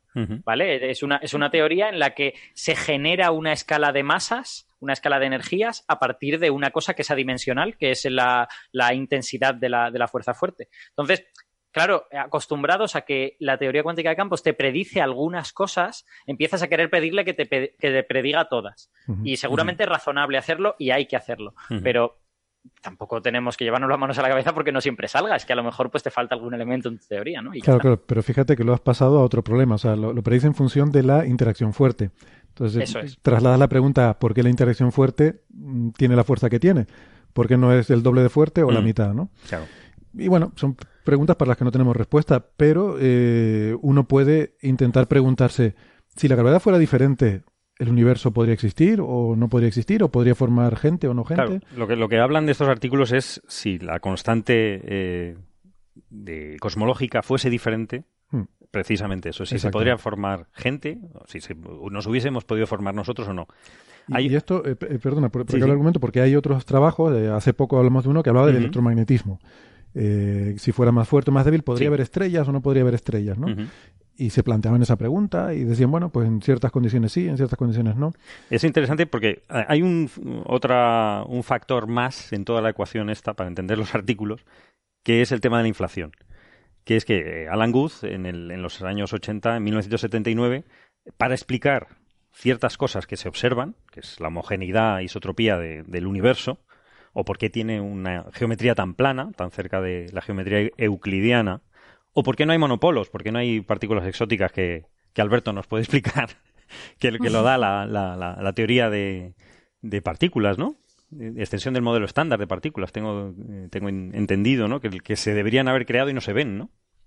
A ver, eh, es- estamos de nuevo ante Ajá. el mismo problema. Sí, yo, ¿no? yo creo que todas, todas estas cuestiones tienen el origen en que tú quieres llevar su- la- tu teoría más allá de, de- Claro. de donde la teoría puede ir. Entonces, efectivamente, eh, que haya monopolos magnéticos es algo guay en las teorías de campos. Porque, por ejemplo, te permite explicar por qué está cuantizada la carga de las partículas. Porque las partículas tienen una vez la carga del electrón, o menos uno, o menos dos, y normalmente no tienen eh, 1,77 veces la, la carga del electrón, ¿vale? Entonces eso es guay.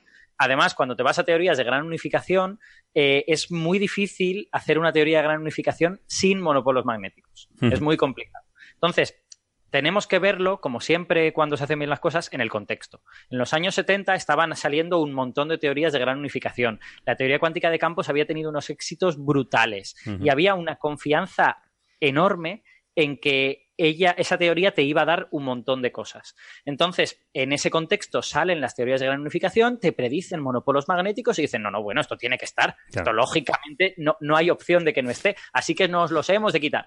Y entonces la inflación viene a resolver ese problema. Hoy en día tenemos una visión menos inocente, yo diría que un poquito más madura.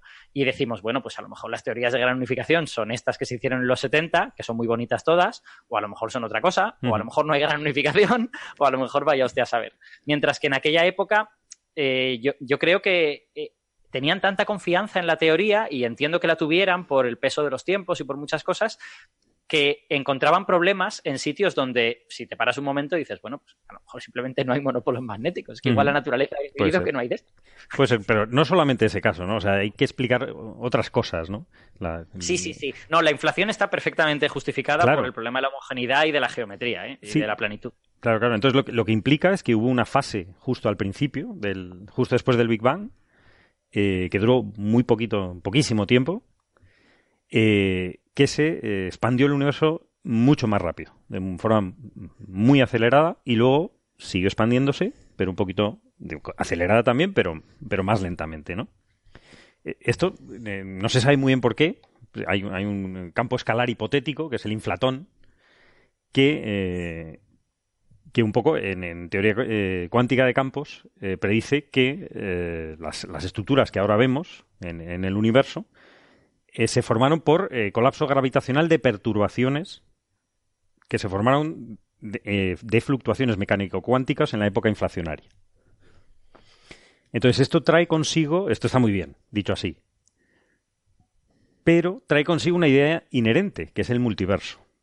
Es decir, esto de forma natural, no pasa nada, generó nuestro universo, que tiene nuestras propiedades, pero es que es compatible con que haya generado otras burbujas de realmente otros universos con otras propiedades, a la vez que el nuestro. Son burbujas inconexas, que no, no se tocan, tienen propiedades diferentes. Están, están, separadas por espacio que sigue inflándose. Que sigue inflándose, claro. Están, están separándose a velocidades mayores que las de la luz y por lo tanto no hay una manera de llegar y no hay, ningún, no hay ningún problema de causalidad, ni de nada, de información, ni de nada, porque no están, no son conexas. No pasa nada. Hay, que, hay que, decir que esas teorías, ese framework, ese marco que tú describes, se llama inflación eterna. Y esas teorías tienen su propio conjunto de pequeños problemas. Y os acordáis que hace unas semanas hablamos del último artículo de Hawking que eh, afrontaba uno de esos problemas. O sea que tampoco hay que darlo como seguro que eso ha sido así. pero, pero vamos, bueno, es un, es un marco razonable, bien fundamentado en cosas que hemos visto y que puede ser. Eso es lo que se tradujo en los medios de comunicación como el, artículo de Hawking antes de morir en el que eh, demuestra la existencia de multiverso, ¿no? Era el, titular mediático que, bueno, tuvimos que apresurarnos aquí a, explicar, a, poner un poco en contexto, porque, madre mía, las cosas que se veían por ahí. Que era, bueno, resolver el problema de, de la fractalidad de ese posible eh, multiverso. bueno. era el último que estaba trabajando. Era el último que estaba trabajando antes de dejar de trabajar. Antes de dejar de trabajar, efectivamente. Sí, es como, como decía alguien que conozco, una conclusión es lo último que uno piensa antes de que se antes de cansarse de pensar, ¿no? Pues, esto, es, esto es lo mismo, solo que no, no es por cansarse, sino, en fin, por otras circunstancias más trágicas. Pero pues, bueno. Pues suponiendo todo esto, que es un mm. poco con lo que estamos trabajando, estos dos artículos eh, pues lo que usan es una herramienta nueva que tienen, que es el Eagle, eh, un, código numérico de simulación de formación de galaxias. Han desarrollado... uno de los grandes códigos de simulación que hay de, simulaciones cosmológicas. ¿no? Sí, es eh, como es evolución y ensamblaje de las galaxias en su entorno, el Eagle, ¿no? Mm. que tienen son modelos numéricos muy muy muy muy sofisticados que tienen en cuenta formación estelar, la pérdida de la masa estelar, la, creación de la masa sobre agujeros negros, la, formación de las galaxias, y, explica perfectamente la formación de las galaxias, el medio interestelar y muchas cosas. son simulaciones del cosmos a gran escala. Claro. Entonces, ¿qué pasa? Esto se puede usar para lo que estábamos hablando, es decir, ¿qué pasa con la constante cosmológica? ¿Qué pasa sabiendo que hay multiversos, que tenemos que estar tranquilos, no pasa nada, y la teoría predice que hay, o no es incompatible con la existencia de multiversos, en esos otros universos, la constante cosmológica podía valer otras cosas. ¿Qué pasaría en esos otros universos? Hmm.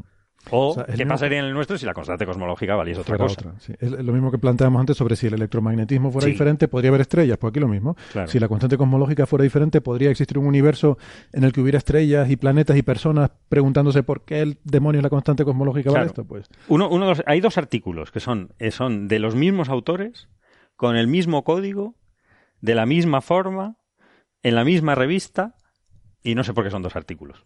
Es uno detrás de además están publicados uno detrás de otro, en, la- en Monthly Notices. El orden de los autores cambia. Y cambia un poquito el... el- el- el- Yo creo que es que no se ponían de acuerdo ¿Pero en el orden de los lo autores. mismo o No. es que sea...? no dice lo mismo, ha colado, ha colado en la revista, porque uno, uno de ellos habla, eh, hacen, hacen, hacen simulaciones, uno sin constante cosmológica, simulaciones sin la constante cosmológica, valor cero, y otros con la constante cosmológica tal cual la entendemos ahora mismo, con los valores actuales, ¿no? Y hace eh, predicciones o, o simulaciones y mira a ver qué pasa con las galaxias. Cómo se. Y habla desde un punto de vista galáctico, mm, céntrico. Mm, Entonces, eh, efectivamente, los dos artículos son las mismas simulaciones. El, el otro artículo, Creo, creo que uno mira más formación de galaxias y otro más formación de estrellas. No me los he podido leer, pero vamos, por el abstract que he leído me ha parecido. al eso. final, son, son formación de galaxias que implican formación estelar. O sea, realmente es, es, Vale. es, es lo mismo, son las mismas conclusiones, pero vistas desde de puntos de vista Yo, diferentes. yo tengo una teoría. Yo creo que no se ponían de acuerdo en el nombre de autores y entonces dijeron, pues mira, tú vas de primer autor en el tuyo y yo me hago otro y voy de primer autor yo. La verdad que están escritos de forma diferente. Hay uno más fa- mucho más agradable de leer. Vamos a dejarlo. Que Y hay simplemente otro lleno de faltas de No, y de- no, pero la lógica está muy retorcida y todo dado la vuelta. ¿Cuál es, cuál es el agradable? Pues No, a mí me gusta más el de las galaxias. El, ¿Cuál es el primer autor? que- creo que es el, el primer autor es el Salcido. El de creo. Salcido, vale. Sí. Hay uno de Salcido de tal y, Y, otro de y Barnes el de tal. otro es el que escribió Francis, ¿no? El otro. Ay, va, qué Oh, mala. qué mala. Pero será interesante de leer entonces. perdón, perdón. Será interesante de leer. El otro, el otro está. Es, no, es, es todo lo contrario. Es muchísimo más. eh, no, ¿cómo iba a decir? Mucho más metafísico. Entonces no lo escribió Francis. Por eso no lo escribió Francis. Francis. Es, más metafísico, entonces por eso me inter- quizá me interesa menos ese planteamiento, ¿no? No Claro, es que hay uno que hace referencia explícita al multiverso. Sí, Y hay sí, otro que no. el segundo. Que habla más bien de qué pasaría si la constante. Bueno, cómo afectaría un pequeño cambio en la constante cosmológica a la formación de tal y cual. Sí, Perdón, yo, a ra- a raíz de todo esto, yo no sé si hemos explicado por qué esto es interesante, o sea, por qué el multiverso entra en todo esto. Y, y simplemente por explicarlo, tendría que ver con el principio antrópico, porque siempre la forma de explicar el problema del ajuste fino sería decir, pues justamente eh, si resulta que necesitamos para que sea un universo en el que pueda haber estructuras, mm, pueda haber galaxias, pueda haber estrellas, planetas y vida, necesita estas condiciones, pues justamente se dan estas condiciones porque entre muchísimos universos posibles, cada uno de su padre y de su madre, en este, porque tiene estas condiciones, hemos surgido nosotros. Si no, no hubiéramos surgido. Es el mismo principio antrópico que se daba con los planetas. Mm. Antes de que supiéramos que el, que el universo está lleno de planetas con diferentes condiciones, uno se podría plantear, oh, ¿por qué la Tierra tiene justo las condiciones para que podamos vivir en ella? Porque si fuera más caliente no podríamos vivir, si fuera más fría no podríamos vivir. Y ahora sabemos que la respuesta es porque hay muchísimos planetas, cada uno con un tal, y la mayoría de ellos no hay nada. Y en este, como se dan las condiciones, hemos surgido. Pues se, sería extrapolar eso también al caso Sí, poco universo. Y entonces, si tienes un escenario de multiverso con diferentes propiedades, entonces se explica de forma natural todo el tema del ajuste fino por el principio antrópico. sí, Si me, si me dejáis que añada un elemento más, eh, a, a mí que me gustan las explicaciones sociológicas de las cosas, ya lo habéis visto cuando antes os he hablado de los años 70 y todo esto, el, el multiverso también sufrió un, como un gran empujón cuando en los años 90 se vio que las diversas teorías de cuerdas parece que se unificaban en una sola teoría, pero que esa teoría, eh, cuando tú o sea, tenías la teoría súper grande, la teoría M ahí a altas energías, y cuando esa teoría bajaba la temperatura, podía terminar en muchas versiones diferentes de esa teoría. Es lo que se llama el problema del landscape, que es exactamente el mismo que el problema del fine tuning, pero expresado con otras palabras. Entonces, cuando los teóricos de cuerdas vieron que tenían 10 elevado a 500 teorías en lugar de una, eh, algunos de ellos eh, empezaron a decir, no, no, no, esto no puede ser. Tiene que ser que hay muchos universos también, porque si no, ¿cómo es posible que nosotros hayamos terminado en esta y no en alguna de las otras? Entonces, eh, mi sensación como persona a la que no le gusta particularmente el argumento del fine tuning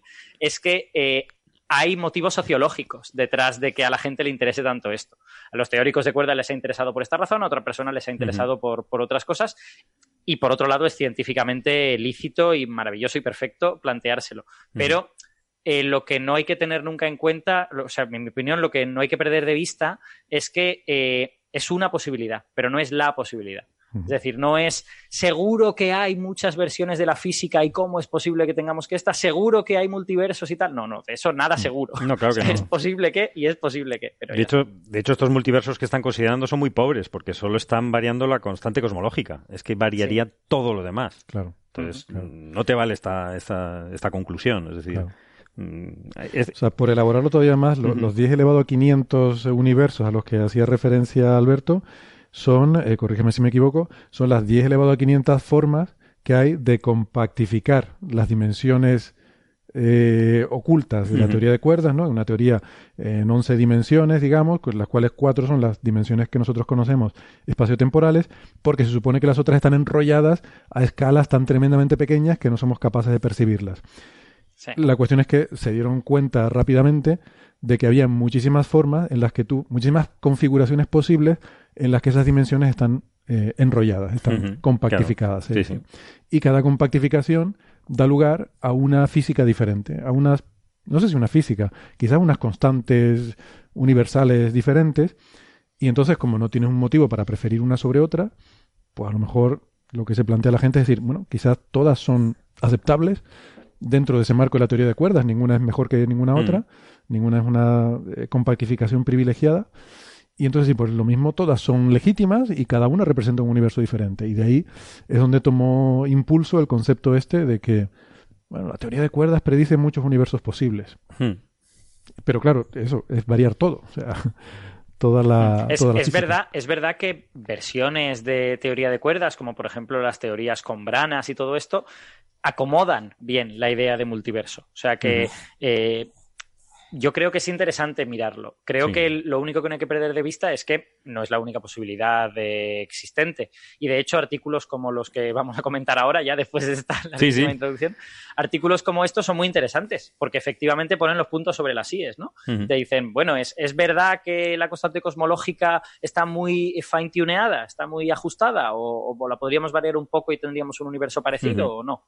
Y yo, yo creo que es una pregunta interesante. Pues eso, eso es lo que concluyen, es decir, eh, en ambos dos, eh, en uno, el primero, eh, con, la constante sin constante cosmológica, y otro con el valor que tiene actualmente, que es muy pequeñito, da igual. O sea, se, siguen formando galaxias, las galaxias siguen formando estrellas, y las estrellas van a formar planetas rocosos, en los planetas rocosos, bueno, las estrellas van a explotar, van a, a generar metales pesados, luego se van a volver a formar segunda generación de estrellas, etcétera, van a tener planetas rocosos y van a generar seres que observen el universo. Y se preguntan qué pasa con la constante cosmológica. Exacto. de todas formas, esa conclusión a mí me parece trivial. eso es trivial, la, constante cosmológica es tan extremadamente débil que esa cosa y cero es prácticamente lo mismo. Sí. O sea, solo hace 5.000 millones de años ha empezado a ser importante. Y antes de eso ya había universo y galaxias y estrellas y de todo. Hemos mezclado los dos artículos, lo he hecho yo. El primero no habla del tema de los observadores, sino habla de qué pasaría, que, qué bien funciona el código Eagle, el, feedback, o sea, por qué las galaxias luego expulsan el material al medio intergaláctico eh, y se inhibe la formación estelar, es decir, cómo de bien está reproducido la, la, física de las galaxias, independientemente de la constante cosmológica. Y eh, habla de eso, ¿no? Es decir, si varias la constante cosmológica, como mucho cambia un 15% el, el modelo eh, que obtienes, el tipo de galaxia. Es decir, que es, compatible. Pero será variándola hacia arriba, ¿no? Pues si varías hacia abajo, no creo que haya mucho margen, no creo que cambie nada. Bueno, hacia abajo es cero. Claro. Es que no hay, no hay mucho margen para abajo. O sea que... o sea, bueno, hacia abajo habría que mirar no, eh, negativo. si, no, si no terminas en una especie de Big Crunch claro, o es un por el estilo. ¿no? no, eso no Tienes menos energía en el universo, por lo tanto. Eh... Se compacta, sí. Claro. No, eso... pero a cero Quiero decir, la energía. Bueno, no, porque, porque también puedes estar por debajo de la densidad crítica. Claro. O sea, quiero decir, ahora mismo estamos. Eh, la, densidad total del universo es muy cercana a la densidad suficiente para que si todo eso fuera materia y energía ordinarias, fuésemos frenando el universo y se frenara en el infinito y nunca llegase a contraerse. Pero claro, como el 70% de todo eso es energía oscura, no está pasando eso, sino que lo que está pasando es que se expande cada vez más rápido. Aceleradamente. Entonces, si quitas ese 70%, igual estás por debajo de la densidad crítica y también se expande para siempre. No, pero espera, el 70% es el actual. claro, exacto. Esa es, mi duda. ¿Qué pasaría cuando estás en el fondo con microondas, por ejemplo? Eh, allí la energía oscura es irrelevante. Ahí sería película completamente, sí. sí. No, no tengo ni idea. No sé suficiente cosmología para responder esto. Pero a mí me plantea una duda. ¿Esa aceleración, esa expansión acelerada, es homogénea? ¿Se, expande igual en todas partes? ¿Hay, ¿O el centro va un poquito más como... bueno, para empezar no hay centro, pero eso es lo que decía, eso es lo que decía Weston de que luego hay teorías más complejas. Está la quinta esencia y, otros nombres de perfumes, pero, fluido oscuro, fluido oscuro y tal. La teoría más simple es que es una constante. O sea, que no depende de espacio ni de tiempo. Y eso encaja con las observaciones. Hay gente intentando ver, aquí hablamos con nuestro compañero Francisco Quitaura, que está involucrado en proyectos, que pretenden ver si mirando en, más hacia atrás en el tiempo puedes ver alguna variación temporal a lo largo del tiempo. Y hay cotas. O sea, puede haber variado, pero no más de una cierta cantidad y cosas así, ¿no? Pero bueno, todavía eso... Hay, hay gente que niega la mayor, o sea, hay gente que dice que no, nada de esto. Es decir, es, lo único que nos pasa es que estamos midiendo en una zona donde efectivamente se está expandiendo, pero hay otra zona al lado que no se está expandiendo. Claro, eso es indemostrable. Porque a ver quién, quién es el guapo que se va a esa otra zona y empieza a medir. Es decir, ya, ya, viola el principio cosmológico. claro, violas el principio cosmológico, que es el principio fundamental con el que trabajamos. Si rompes la baraja no podemos jugar. En, el, momento en que el universo observable no es una muestra significativa de cómo es el total del universo, aquí ya puede estar pasando cualquier cosa. Apaga y vamos. En este no hay rinocerontes voladores espaciales y en el de al lado pues sí hay rinocerontes voladores espaciales, ¿no? Claro, te quiero decir que, que irse a ese, a ese sitio es un poco incómodo. Es decir, porque es, por ahora es indemostrable, ¿no? De hecho, es casi meterte ya en multiverso, porque casi, casi podrías decir, bueno, es otro universo diferente que se comporta de una forma diferente al nuestro y ya está. Pero en fin, con, vamos a volver al con, con, el redil, con la, con la teoría más sencilla, el otro artículo, pues lo que hace es variar desde 0 hasta 300, a dos órdenes de magnitud en la constante cosmológica, y les pasa, oh sorpresa, exactamente lo mismo, con los mismos datos, con el mismo modelo, con los mismos autores, pues que se siguen formando galaxias. Sería una risa que tuvieran conclusiones diferentes. Sería, bueno, sería genial. Sería genial, pero no han sido tan, tan brillantes. y en el segundo eh, artículo, pues es un poco más metafísico y dan la vuelta a la pregunta y dice, entonces, ¿qué pasaría nosotros como observadores midiendo eh, la, la formación de estrellas en galaxias? ¿Podríamos saber la constante cosmológica? Pues no porque como la constante cosmológica no, no influye en la formación de las estrellas, darle la vuelta al calcetín pues tampoco es demasiado útil. Y luego, claro, lo que ha salido con, habla, más de los multiversos y pues eso plantea que hay que, hay, que podría haber observadores, eh, generar observadores en otros multiversos si esos multiversos solo se distinguiese por la constante cosmológica, lo cual tampoco a mí me parece muy interesante porque, bueno, ¿Por qué va a variar solamente la constante cosmológica en, el multiverso y no todo lo demás? Lo del multiverso eh, es más bien para la prensa, es decir, es los artículos de prensa que han salido recalcan, hablan de alienígenas o de cosas, no, no sé, o sea, de seres extraterrestres. Pues, eh, que a mí no me interesa. Alienígenas que se expanden. Claro. no, no, no, es, es que fíjate, es que no, es extraterrestre, es extrauniversales. Extrauniversales. Eh, por primera vez estamos hablando de seres de fuera del universo. A mí me interesa bastante poco esa, esa, línea de pensamiento, sino más bien el fine tuning, ¿no? El ajuste fino, es decir, porque bueno están eh, relacionados, ¿no? Lo que yo entiendo lo que quiere decir es que si no puede haber vida en un universo, eh, al final todo esto lo que estamos mm. intentando ver es si los otros universos que no tienen esta constante cosmológica no puede haber vida, pues, pues ya está, no hay ni que plantearse por qué es esto, es simplemente por principio antrópico, porque en esos no hay vida.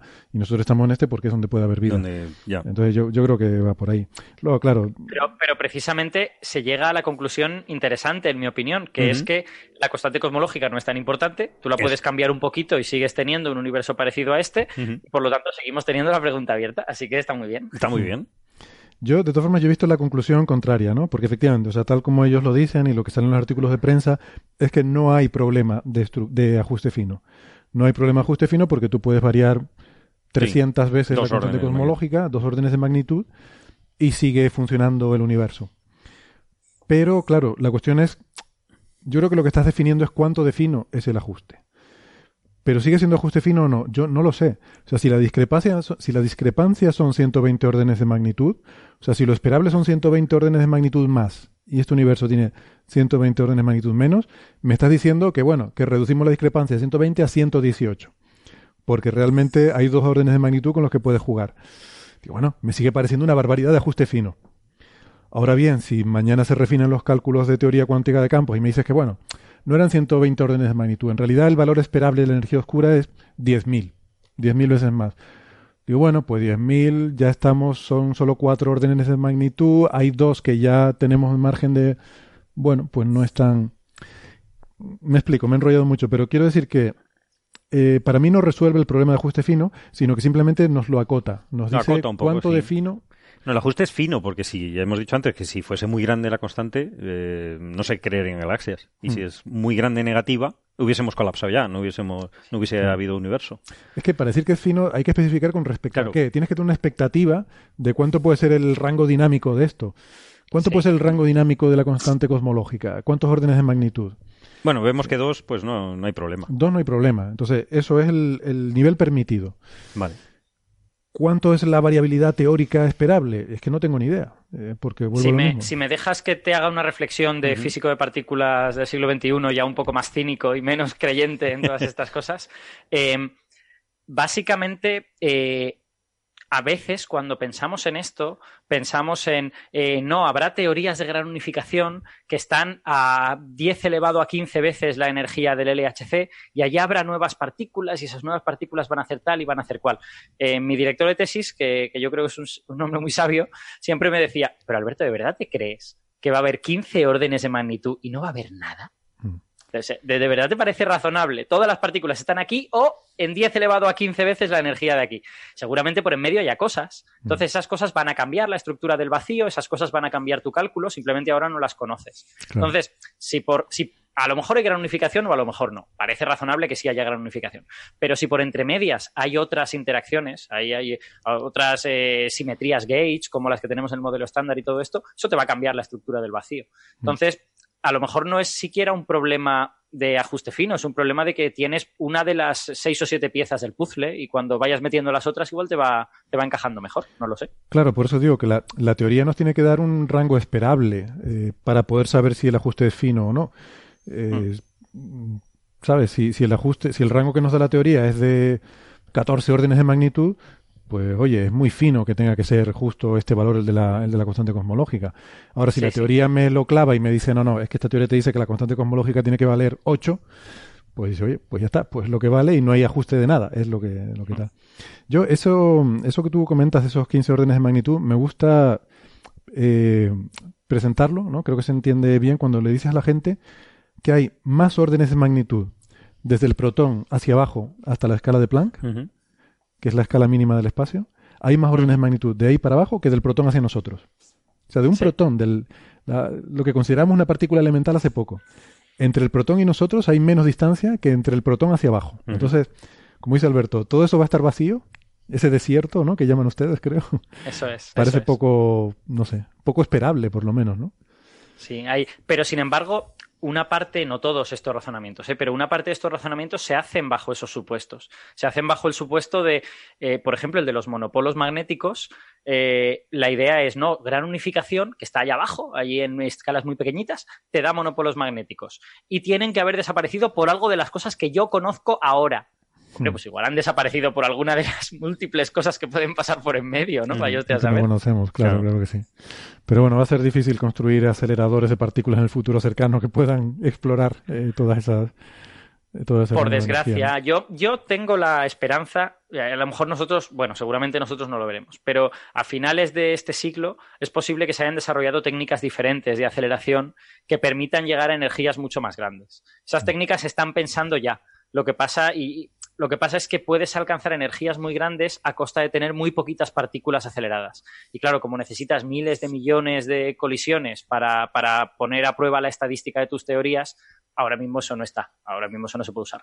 Pero quizá en algún momento pues sí que, sí que se pueda, se refinen esas ideas, parezcan otras. Y es decir, yo creo que hay esperanza para nuestros oyentes jóvenes que nos escuchan ahora. A lo mejor cuando ellos sean muy, muy mayores pueden ver este tipo de experimentos. O sea, que quedan cosas que hacer todavía. Hombre. Venga, pues vamos a pasar de tema porque me parece a mí que si los dejo a ustedes podemos estar aquí toda la vida del universo hablando de, energía oscura y de... podemos constatarlo personalmente, cómo es el final del universo y cómo es la energía oscura. Em, vamos a ver, hay otro tema que a mí me pareció muy interesante que ha salido esta semana, que tiene que ver con la investigación sobre, sobre la leucemia, ¿no? Ese, ese cáncer tan... Que, que de hecho es uno de los, por lo menos en España, es uno de los 10 cánceres más eh, con más incidencia, ¿no? Iba a decir más mortales, pero no, no es de los más mortales, pero sí de los 10 con más incidencia, de los más frecuentes. Y curiosamente han aparecido dos trabajos esta semana que no tienen nada que ver. Igual la gente los ha oído en medios de comunicación y a lo mejor les ha, le ha parecido que, que podía mezclarse, ¿no? Pero, pero son dos trabajos diferentes. Y bueno, le voy a pedir que, que, en fin, que lo comente, sobre todo Alberto y Sara, que son quienes lo han estado eh, leyendo.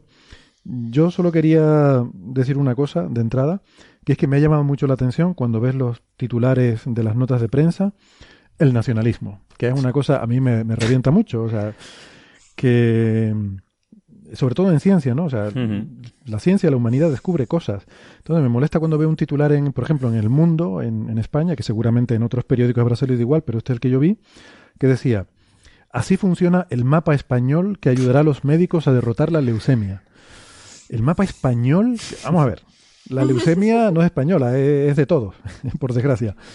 No, no, no, un belga ya no puede usar este mapa. Ya ¿eh? no puede usar este mapa, ¿eh? un mapa español. ¿Por qué has dicho un belga? Y por no meternos solo... no, no, no pretendía decir nada en Estamos sensibles aquí en este no país. Sé, no sé de qué están hablando. Yo tampoco. Pero eh, aparece el nombre. Y luego el otro trabajo, lo veo en el Instituto de Investigación del Cáncer del Reino Unido, la nota de prensa que sacan es eh, un investigador británico muy molón mm. revela la causa probable de la leucemia infantil. Pero ¿por qué un investigador británico? es, un, es un tema tan importante, tan serio, que ser un avance tan grande, que claro, se quieren apuntar el tanto simplemente por justificar el dinero de donde ha venido, ¿no? Yo creo que es Yo creo que es más el tema de la ciencia está tan fastidiada que intentan barrer cada uno para darse importancia para, oye, invierte en mí. Es como una llamada de atención para intentar captar algo de fondos. Pero yo eso, eso lo veo muy bien, eso lo, veo muy bien y, me parece bien que se haga porque además hay que darle bombo y platillo a la gente que hace las cosas. Pero entonces no me diga el mapa español. Hábleme usted de los investigadores del Instituto de Investigación Biomédica eh, Auguste P. Isunier de Barcelona, por ejemplo, que es el instituto que ha hecho esto, que necesita la financiación y que hace falta que salga su nombre en la prensa para que le den financiación. O hábleme usted de, pues eso, del Instituto de Investigación del Cáncer de Londres, que es el instituto que ha hecho esto. Pero no, no dicen eso, dicen el mapa español y el científico británico. Es decir, yo creo que esto es por sacar la bandera. Sí, es un poco sacar Porque la apela, eh, es demagogia, apela al sentimiento de la gente. Sí de, no sé, del orgullo patrio, ¿no? Y son las cosas que a mí me... Está muy de moda y en estos dos eh, países especialmente... países, ¿no? y es una pena, es una pena porque en la ciencia, bueno, yo no veo españoles, yo veo gente. En general. Efectivamente. Y muchos de los grandes avances están hechos por grupos de muchos países. claro. Claro, claro. Sí, sí, exactamente. Bueno, es, es bastante probable que ni siquiera sea solo en España y en el Reino Unido, sino que estemos caminando hacia una etapa histórica de más nacionalismos. En Estados Unidos están igual, en Francia mm, tres cuartos, eh, quiero decir. Lo, que pasa es que en España tenemos los asuntos políticos que tenemos con, el nacionalismo y tal y cual, pero eh, no sé, yo, yo creo que ambas cosas son, son la misma en realidad. Es decir, eh, los investigadores piensan, bueno, sus gabinetes de prensa, a lo mejor ellos no lo piensan directamente, eh, piensa alguien que apelando a estos sentimientos patrios, eso va a tener más repercusión y si tiene más repercusión va a hacer que su investigación sea mejor financiada. Eh, y las dos cosas son la misma, ¿sabes? O sea, tú podrías decirlo como tú lo has dicho, hablando del centro de la evolución y el cáncer de Londres, pero eso apelaría mucho menos a la emoción del lector. Entonces, eh, tú apelas a la emoción del lector y esperas que esto sea una cosa que, haga que tu nombre salga en muchos sitios y todas estas cosas. No, estoy, eh, de acuerdo, es que eso es lo que me da pena. O sea, me, da mm. pena que al lector le, llame eso, porque lo que me está hablando es que no es un problema de, la estructura o del periodismo, es un problema de la propia sociedad. Y, eso es mucho más difícil de, de arreglar, ¿no? Porque eso yo, solo- hace, yo hace tiempo que he asumido que esto es así. Tenemos las cartas que tenemos y con estas cartas jugaremos la partida. Y a lo mejor no son las cartas que más nos gustarían, al menos a mí no. Pero, pero, pero no pasa nada. O sea, quiero decir, jugamos y ya está. Y cuando termine la partida, pues nos moriremos y otros pues tendrán que hacer sus cosas y ya está. Sí, no, por eso, porque este es el tipo de cosas que se arreglan generacionalmente con Sí, educación y sí, nuevas sí. generaciones, y por eso creo que es importante que haya nuevas generaciones y no eh, lo de vivir para siempre y, y vencer a la muerte y estas cosas. Yo no creo que sea buena idea tampoco. O sea, creo que está bien mejorar la vida y, bueno, alargarla, pero en algún momento habrá que plantearse que para siempre tampoco, porque hay que hay que renovar también. Igual que hay que renovar las células, creo que también hay que renovar Sí. los individuos. No, pero y- y lo que tú dices también, que es una pena que la ciencia, que es la que debería romper estas barreras, no lo esté haciendo. Es decir, estén usando noticias científicas para tirar para otro lado, ¿no? Que, que eso es, eso Pero a lo pena, mejor ¿no? estamos culpando al, al gabinete de prensa o a los científicos y esto lo ha puesto el periodista de un medio que ha dicho si a- apelo al sentimiento Patreon Sí. me hace más clic. Pues que sí, Sí, sí, tampoco pero, lo- pero ese, ese es el que yo creo que es el problema, pero no por el periodista, sino porque seguramente tiene razón y porque la gente lleva eso dentro, ¿no? Y eso es lo que me preocupa. porque si fuera un problema en periodista diría, bueno, es un problema en periodista, pero no. sí, nosotros, la gente. eh, yo, yo hablo de lo que de lo que sé y desde aquí, desde el centro, hemos siempre intentado no hablar de cosas del centro. Porque es que no, no va de eso. Es decir, en este podcast siempre habla- eh, hemos Bueno, hablado no, de, no de hablar todo. más de, o sea, hablar No, cuando, pero cuando no lo- solo de, ¿sabes? claro, sí, Podríamos sí. estar todo De el no día hablando, digamos, claro, ¿no? Sí, y- sí.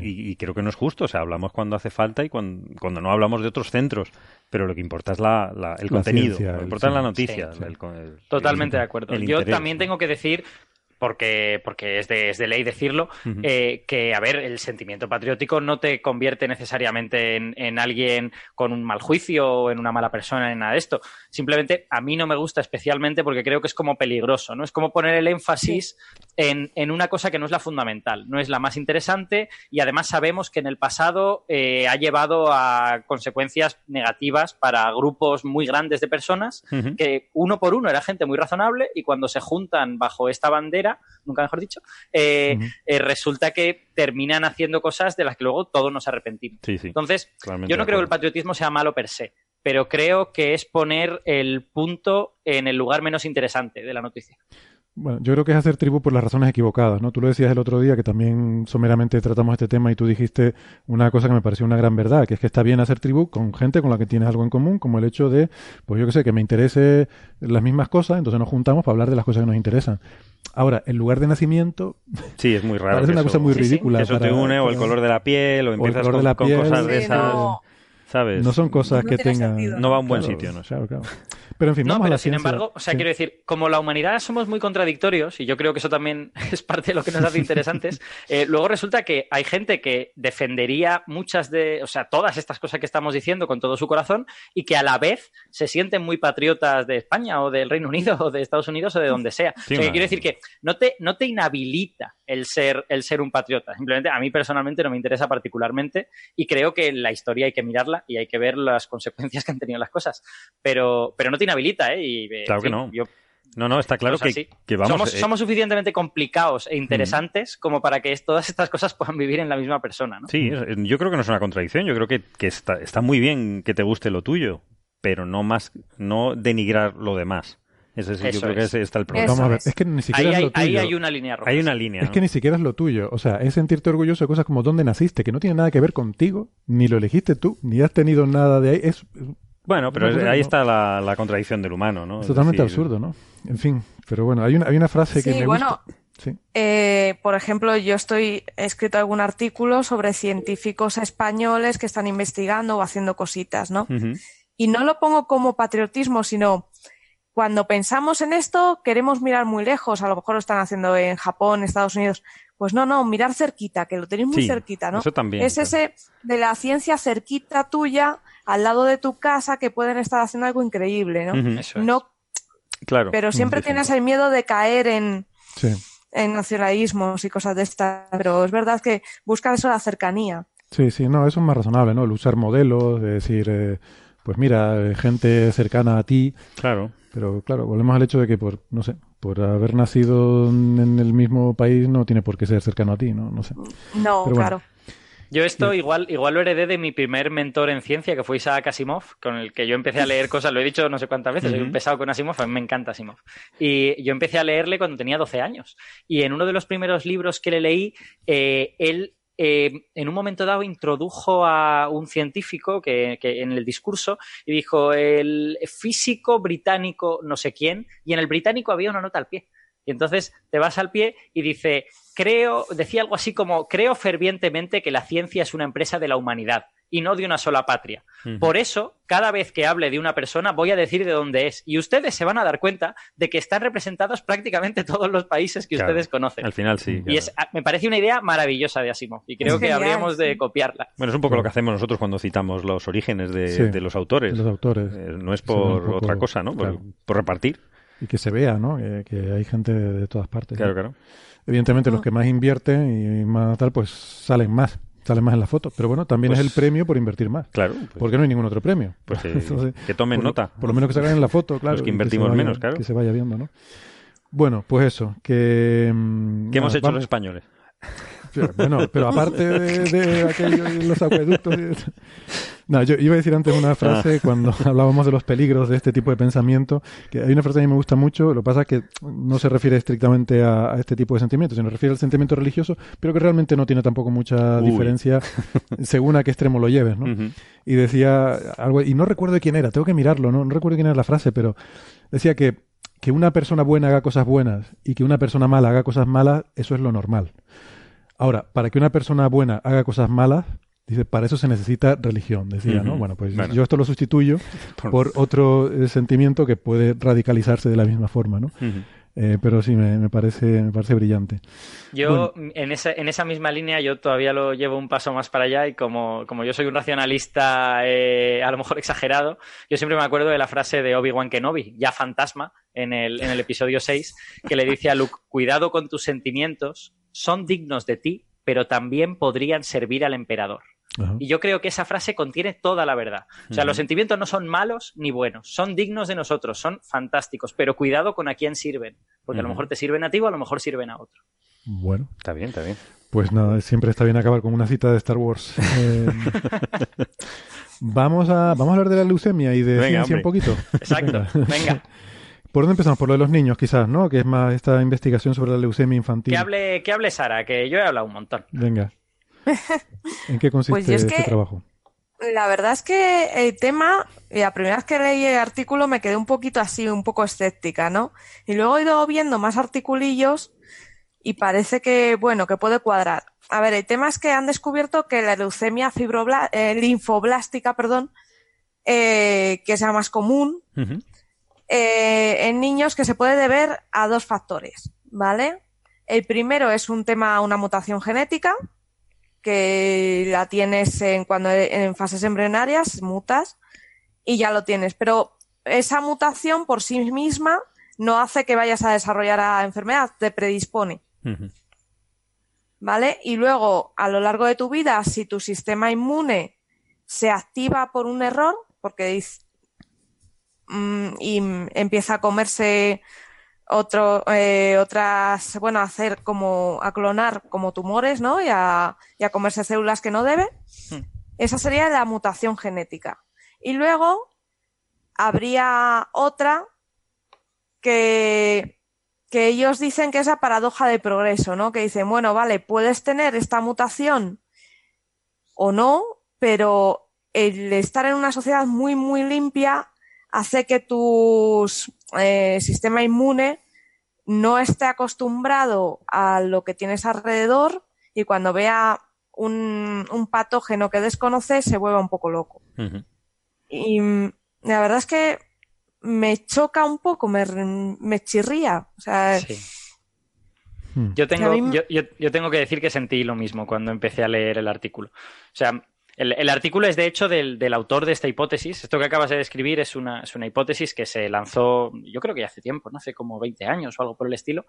Eh, y, básicamente es la leucemia infantil aguda, esta linfoblástica, es un proceso en dos pasos. Primero hay una mutación que ocurre durante el embarazo y que, y que creo que no es en las células, eh, en las células germinales, sino que sucede por ciertas interacciones en el, en el útero y cosas así y después esa mutación puede llegar a ser activada o no.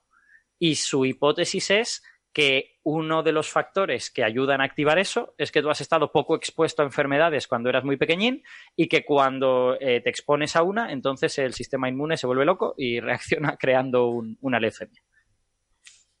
Que de hecho esa respuesta, eh, que ahora dicen que es causa de leucemia, se, eh, se ha aplicado a lo largo de los años en teorías a muchas otras enfermedades autoinmunes.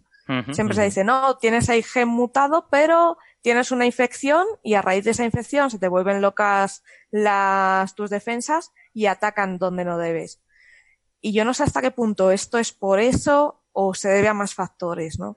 Claro. A mí me, mm. a mí me ha llamado la atención en el artículo eh, que parece haber cierta evidencia. Eh, el artículo es, un, es, una revisión, ¿vale? No es, no es, un artículo de te voy a presentar información nueva, sino es una revisión de muchas cosas. Entonces, la primera parte la dedica a revisar toda, toda todos estos estudios de cuáles son las mutaciones previas, las que te sitúan en una fase de preleucemia, y la segunda parte eh, de cómo eso llega a activarse. Entonces, a mí la primera parte me parece bastante sólida, creo que, creo que hay buena investigación en ese sentido y que, las evidencias son interesantes, ¿vale? Y creíbles. La segunda parte me parece un poquitín más endeble, me, ha gustado menos, ¿vale? En la, en la segunda parte hay cierta evidencia de que eh, alguna infección podría ser el detonante de, de, la leucemia, pero yo creo que presenta poca evidencia de que haya un, una. de que eso esté ligado a que antes estabas poco expuesto a enfermedades. Es decir, sí da algunas evidencias de fijaos que eh, coincidió con este. con esta epidemia de alguna enfermedad que subieron los casos de este tipo de leucemia entre, entre niños, eh, y eso me parece una evidencia interesante, creo que, está bien, eh, pero sin embargo da muy pocas evidencias en la dirección de decir y estos niños efectivamente habían estado poco expuestos a enfermedades cuando eran pequeños. Mm. Em, describe una serie de métricas que son interesantes. Por ejemplo, dice eh, cuánto hayan ido los niños al médico de familia eh, es una métrica posible para ver cuán expuestos han estado, porque sabemos que en las salas de espera y todo esto, pues hay un número mayor de patógenos. Entonces, la gente que visita más al médico de familia está más expuesta que la gente que menos. Y eh, parece que se han intentado desarrollar estudios preguntando a la gente, oiga, ¿usted cuánto, cuánto iba al médico de familia? ¿Usted cuánto? Y la evidencia es inconcluyente, por desgracia. no, me, parece, es que me parece un poco flojo ese argumento. Porque claro, tú puedes haber estado expuesto a patógenos que no sean los que te han atacado. Claro. Es que, aparte lo de, lo de ir al médico de familia, vamos a ver, tú por mucho que vayas irás una vez al mes, no vas a estar yendo continuamente, con lo cual esa exposición será muy débil. Hmm. Y lo que puedes estar viendo es incluso el efecto contrario, porque puedes pensar que una familia que es más cuidadosa con los niños, los tiene en un entorno más limpio, los tiene más cuidados, los tiene más no sé qué, y los lleva continuamente al médico. Entonces puede ser lo contrario, que el que va más al médico está en un entorno más, limpio. O, sea, más sensible a la enfermedad, con lo cual en cualquier enfermedad va al médico de familia. claro, yo no veo que haya ninguna, ninguna conexión entre ir mucho al médico y la limpieza de Muchos parámetros libres y eso la, la hipótesis es súper difícil de probar porque el, propio, el propio autor admite que las infecciones que tanto las infecciones que pueden desencadenar la leucemia como las infecciones anteriores que ayudan a tu sistema inmune a aprender y a no volverse loco cuando llega el momento eh, pueden ser infecciones sin síntomas. Claro no, no, todas las infecciones tienen síntomas. Hay infecciones que te cae un poco de moquillo y se acabó y si eres un niño pues los padres a lo mejor ni se dan cuenta. Entonces joder, eso lo convierte en un problema casi, en un problema científico de primer orden, ¿no? Medir eso. ¿Cómo, cómo observas eso? Y el, este artículo no da respuesta a eso. Solo pues te presenta una serie de métricas, te dice, pues en fin, cita un estudio en ratones, que ahí sí que les puedes controlar y dices, pues vale, estos ratones los voy a exponer a esto cuando son pequeños y a estos no los voy a exponer. Y bueno, pues ese estudio presenta ciertos indicios de que efectivamente los ratones menos expuestos a patógenos pues desarrollaron leucemia más fácilmente, pero oiga, son ratones. O sea, nosotros somos seres humanos, no es exactamente la misma cosa. Em, entonces, eh, yo creo que está bien el estudio al nivel de decir que la leucemia infantil aguda linfoblástica esta eh, parece ser un proceso en dos pasos. Creo que eso es interesante. Pero creo que el segundo paso eh, le falta un poco de definición y que cuando los periódicos se lanzan a decir usted puede prevenir la leucemia exponiendo a su hijo a enfermedades, a mí me parece una barbaridad. Es un O sea, creo, que, creo claro. que eso no está en absoluto eh, soportado por la evidencia, vamos, en absoluto. Y eso que No, este artículo nada. lo ha escrito un señor que quiere demostrar eso, porque es el autor de la hipótesis. Si Sara niega con la cabeza, que tampoco te lo crees, ¿no? Sí, sí, es que no, no, me parece que sea respuesta fácil, ¿no? A una pregunta muy compleja.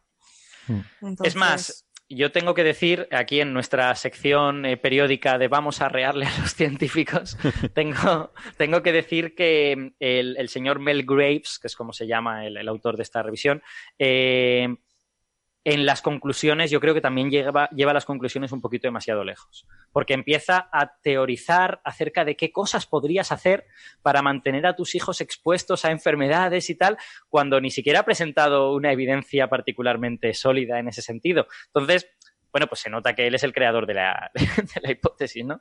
Y, que, y que en su cabeza ya la ha llevado muy lejos, aunque la evidencia no, no llegue tan lejos por ahora. Que, que, oiga, a lo mejor es verdad, ¿eh? No, no digo yo que no, porque como no entendemos muy bien lo que está pasando, pues a lo mejor es verdad. Pero, pero siempre hay que estar con los datos, y los datos ahora mismo son simplemente inconcluyentes.